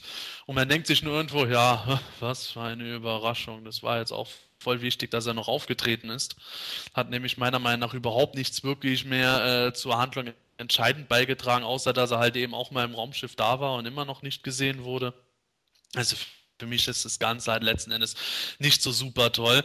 Einschließlich dem Auftauchen der Rabeneltern. Also wunderbar, dass Peach und Super Mario geheiratet haben, aber ich glaube, das hat nicht wirklich was gebracht. Und letzten Endes war ich dann glücklich, als das Ganze vorbei war. Vor allem, nachdem ich dann auch noch Prinz Adam verkleidet als Nikolaus gesehen habe. Also das ist doch mal ein Fazit. Daniel, wie, wie schätzt du das ein? Ähm, eigentlich war das, wie du schon sagst, sehr Filmation-like, der Kampf am Ende. Hat mir eigentlich gar nicht so, so schlimm war das jetzt nicht. Ähm, ich gebe aber Sebastian recht mit Skeletor, das war ein bisschen zu viel des Guten, im wahrsten Sinne des Wortes. Also das ging nicht so richtig, was er da einbezogen hat. Äh, am Ende die Rabeneltern mit den Fluggürteln, das war ganz interessant, eigentlich nochmal lustig anzusehen, wie sie da umhergeschwebt äh, oder umhergeflogen sind, die beiden Kids. Ähm, sowas hätte ich früher auch, glaube ich, ganz gerne gehabt. Aber ansonsten passt zum Rest der Schluss. Ich glaube, das sagt eigentlich alles. Ja, Gordon, äh, würde sagen, der, der, der Kampf jetzt zum Schluss war es an der ganzen Folge mehr oder weniger dann gerecht oder hebt sich doch jetzt die Schlussszene dann eher vom Special noch ein bisschen ab? Ja, also äh, die Schlussszene ist okay für das, was es eben ist. Äh, mir geht zum Beispiel auch dieser Manchins Hund auf den Sack. Also, das geht auch überhaupt nicht, ja. Äh, äh, keine Ahnung, muss der Cuteness widerstehen, muss Horde Prime umbringen? Ah, nee, geht gar nicht. Also, äh, weiß ich nicht, Skeletor, äh, der dann auch neben He-Man und She-Ra steht und äh, He-Man ihm dann erstmal sagt, ja, Skeletor, das ist the spirit of Christmas. In einer Ecke The Spirit of Grayskull, in der anderen The Spirit of Christmas. Ich freue mich. Ja, das sind so Punkte, die, die gehen so überhaupt nicht. Und dann natürlich zeigt sich auch mal wieder, was He-Man für ein selbstverliebtes Arschloch ist. Er kann dann den, den bekehrten Skeletor nicht mal zum Weihnachtsfest einladen, ja. Das ist unter aller Kanone. Da stimmt einfach wieder nichts. Ach, sensationell. Ich fand den Schlusskampf fand ich auch gut, muss ich ehrlich sagen. Also wie jetzt Heeman und Shira da mehr oder weniger Bowling gespielt haben mit den Horde Troopern und so. Das war einfach Filmation und das ist auch das, was ich irgendwo an Filmation auch mag. Und ähm, es gab zwar auch in den, in den vorherigen 50 Minuten immer wieder so hier und da Szenen, die ich ganz, ganz witzig fand, wenn sie da, keine Ahnung, anstelle von riesigen Steinen halt riesige Raumschiffe durch die Gegend geworfen haben und einfach diese übertriebene Kraftdarstellung. Aber das ist Filmation und wie gesagt, das ist auch das, was ich irgendwo auch, irgendwo auch mag und das fand ich dann auch an dem, an dem Endkampf halt auch cool. Und auch die, die äh, Kulisse war ganz, ganz, ganz witzig mit den, also ich hätte jetzt gesagt, es war irgendwie eine Lava-Gegend oder sowas. So, so zumindest sah es von den Farbgebungen her aus. Vorher Schnee, jetzt haben wir Lava. Keine Ahnung, aber es hat, es hat gepasst. Und das mit Skeletor, klar, also ich möchte letztendlich Skeletor nicht in, als Good Guy sehen. Ähm, Skeletor ist Skeletor, aber irgendwo war es für mich doch irgendwo ähm, passend, dass jetzt so der, dieser Höhepunkt erreicht wurde.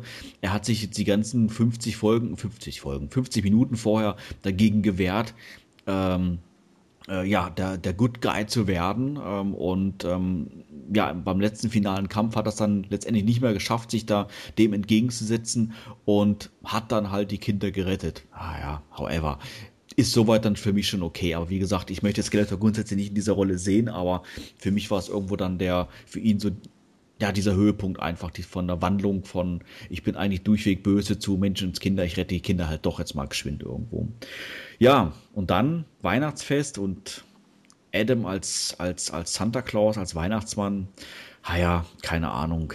Naja, es ist halt eine Weihnachtsfolge. Ich meine, es, es soll halt meinetwegen drin vorkommen, aber ich rätsel jetzt noch die ganze Zeit, ob, ob Adam das wirklich ernst gemeint hat, äh, dass äh, Adora wusste, dass unter dem Santa Claus-Kostüm tatsächlich er war.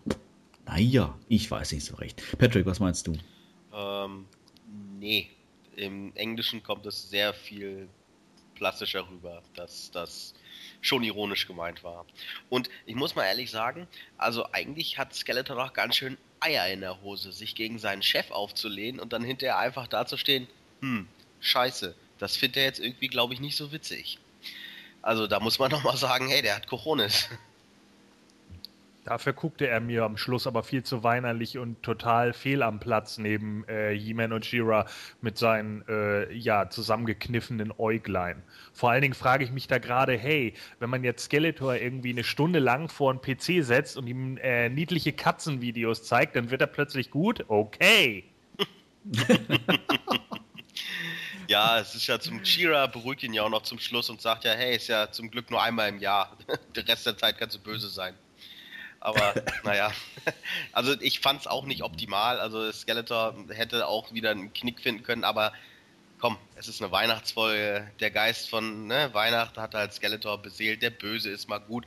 Das ist so ein, so ein Scrooge-Ding. So, ne? Also muss man einfach mal mit leben für die eine Folge. Es macht sie nicht besser, aber es passt zum Rest. Ja, wie würdet ihr denn jetzt final das Weihnachtsspecial mal als Ganzes nach Schulnoten bewerten? Ja, wir kennen das ja mittlerweile von den Hörspielen, da machen wir das ja auch mal regelmäßig. Welche Note würdet ihr jetzt dann diesen Weihnachtsspecial geben? Ähm, wie gut oder ja auch wie schlecht hat es euch gefallen? Daniel, fang du mal an. Okay, ganz objektiv betrachtet muss das Ding eine 5 oder eine 6 kriegen. Mit dem äh, Weihnachtsgedanken im Hintergrund und naja, das war doch eigentlich ganz gut gelacht haben äh, würde ich ihm jetzt mal final eine 3 geben. Äh, ganz einfach auch, weil ich so zwei Sachen für mich ähm, heute gelernt habe. In, also ich habe ja heute das erste Mal den Film geguckt. Ähm, ich kenne so ein paar Customs, bin so ein kleiner, auch so ein kleiner Custom-Freak, der sich die gerne anschaut. Und da gab es mal ein Custom von Skeletor mit so einem kleinen Hund. Und ich habe mich immer gefragt, warum macht man so ein Custom mit so einem kleinen hässlichen Hund? Jetzt weiß ich warum. Und im aktuellen Custom Suite bei den Classics haben wir ja auch gerade das Thema mit dem Santa Claus He-Man. Und jetzt weiß ich auch, dass das keine Idee von einem Fan war, sondern die gab es wirklich irgendwo. Also sozusagen hat sich da für mich sogar heute zwei Wissenslücken ähm, geschlossen. Wenn ich jetzt dran denke, dass ich extra meine schöne DVD-Box dafür aufgerissen habe, meine Verpackung abgerissen habe, freue ich mich eigentlich mehr auf das Geheimnis des Zauberschwerts, die in meiner Box auch mit drin ist, weil ich habe die Version von 2008 von KSM und den werde ich mir morgen angucken und dann hoffentlich Weihnachten auf Eternia wieder vergessen. Patrick, wie fällt sich das bei dir? Ja, ich würde mal sagen, das ist eine geschmeidige, gute 4 minus. Also ich äh, muss sagen, das hält genau das, was es verspricht. Also man kann ein bisschen lachen, ähm, äh, aber eher weniger. Und äh, grundsätzlich ist es halt ähm, ja eine beliebige Weihnachtsfolge zu einer beliebigen ähm, Cartoonserie. Also es hätte so in der Form quasi in jeder anderen Cartoonserie auch auftauchen können. Und für das war es okay. Und offensichtlich gibt es ja auch heute noch ähm, Kinder, die das Ganze toll finden. Nicht wahr, Riley? ja. ja, Sebastian, ich traue mich ja gar nicht zu fragen, aber welche Note bzw. Bewertung würdest du denn geben?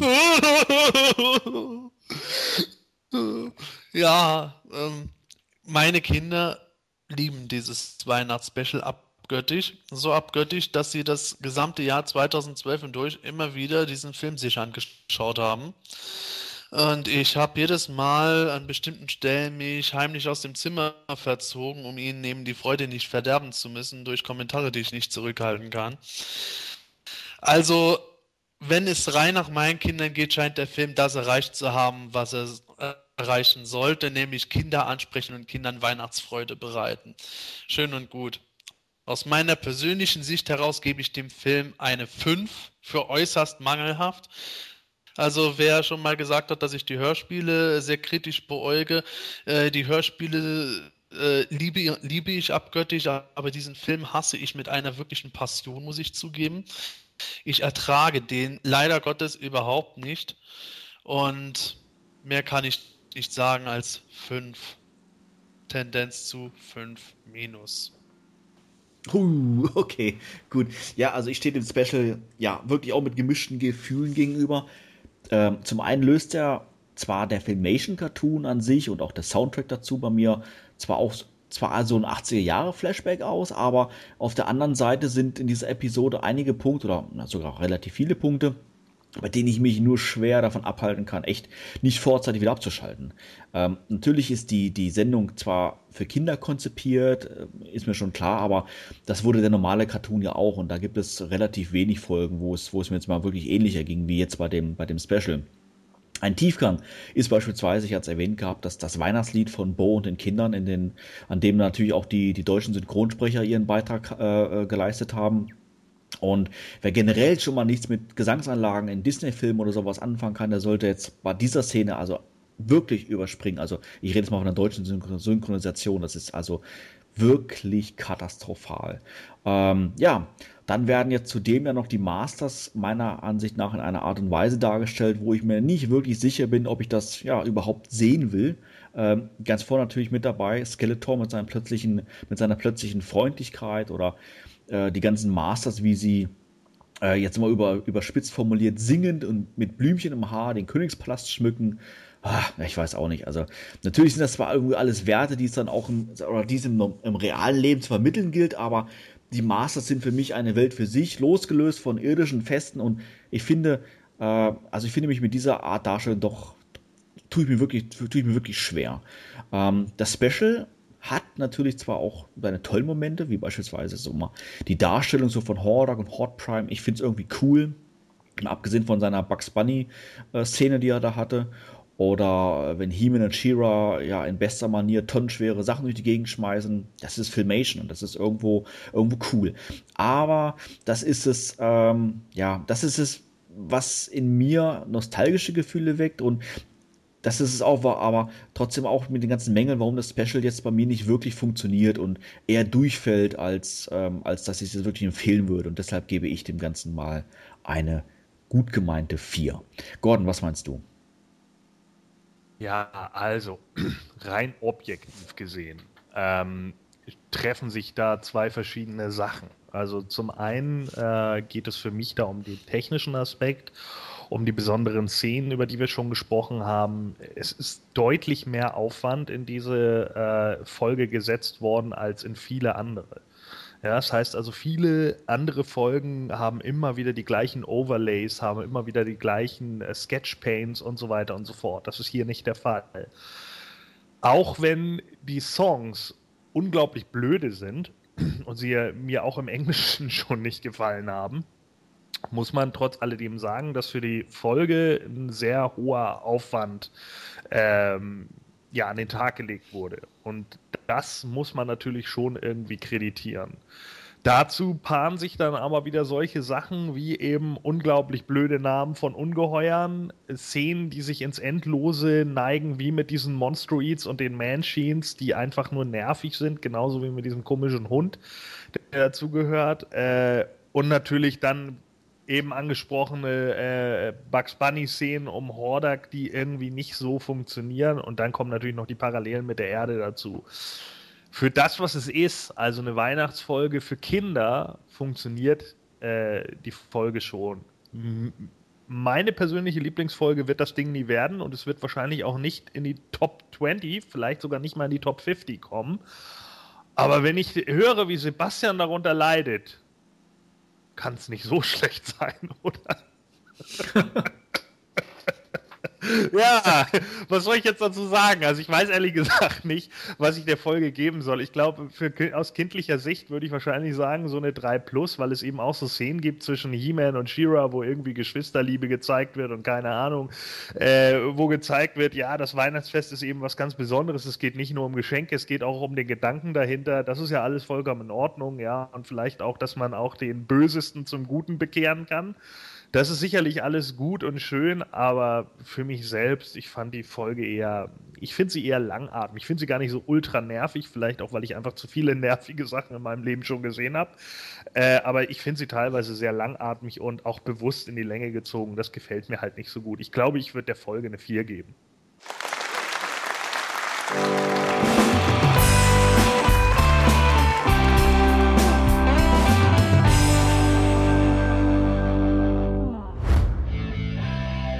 Hat dir diese Ausgabe vom Himalischen Quartett gefallen? Dann unterstütze jetzt unseren Podcast mit deiner Bewertung und deinem Kommentar. Nachdem du in iTunes das Himanische Quartett aufgerufen hast, kannst du uns über die angedruckte Sternchenleiste deine Bewertung zukommen lassen und den Podcast direkt im Anschluss auch kommentieren. Jedes positive Feedback hilft dem Quartett, seine Position in iTunes zu verbessern, um noch mehr Fans und interessierte Zuhörer zu erreichen. Vielen Dank für deine Unterstützung. You have the power.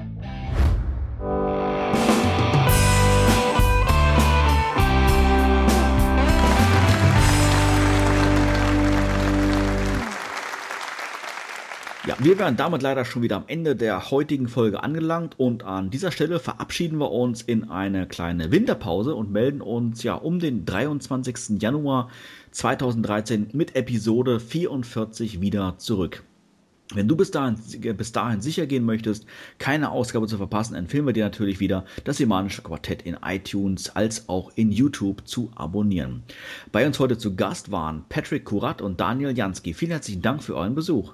Ja, äh, danke, dass ich da sein durfte. Äh, es hat ja auch beim zweiten Mal äh, Spaß gemacht und ich hoffe, dass ich dann auch irgendwann nochmal wiederkommen darf. Hahaha. Ha, ha.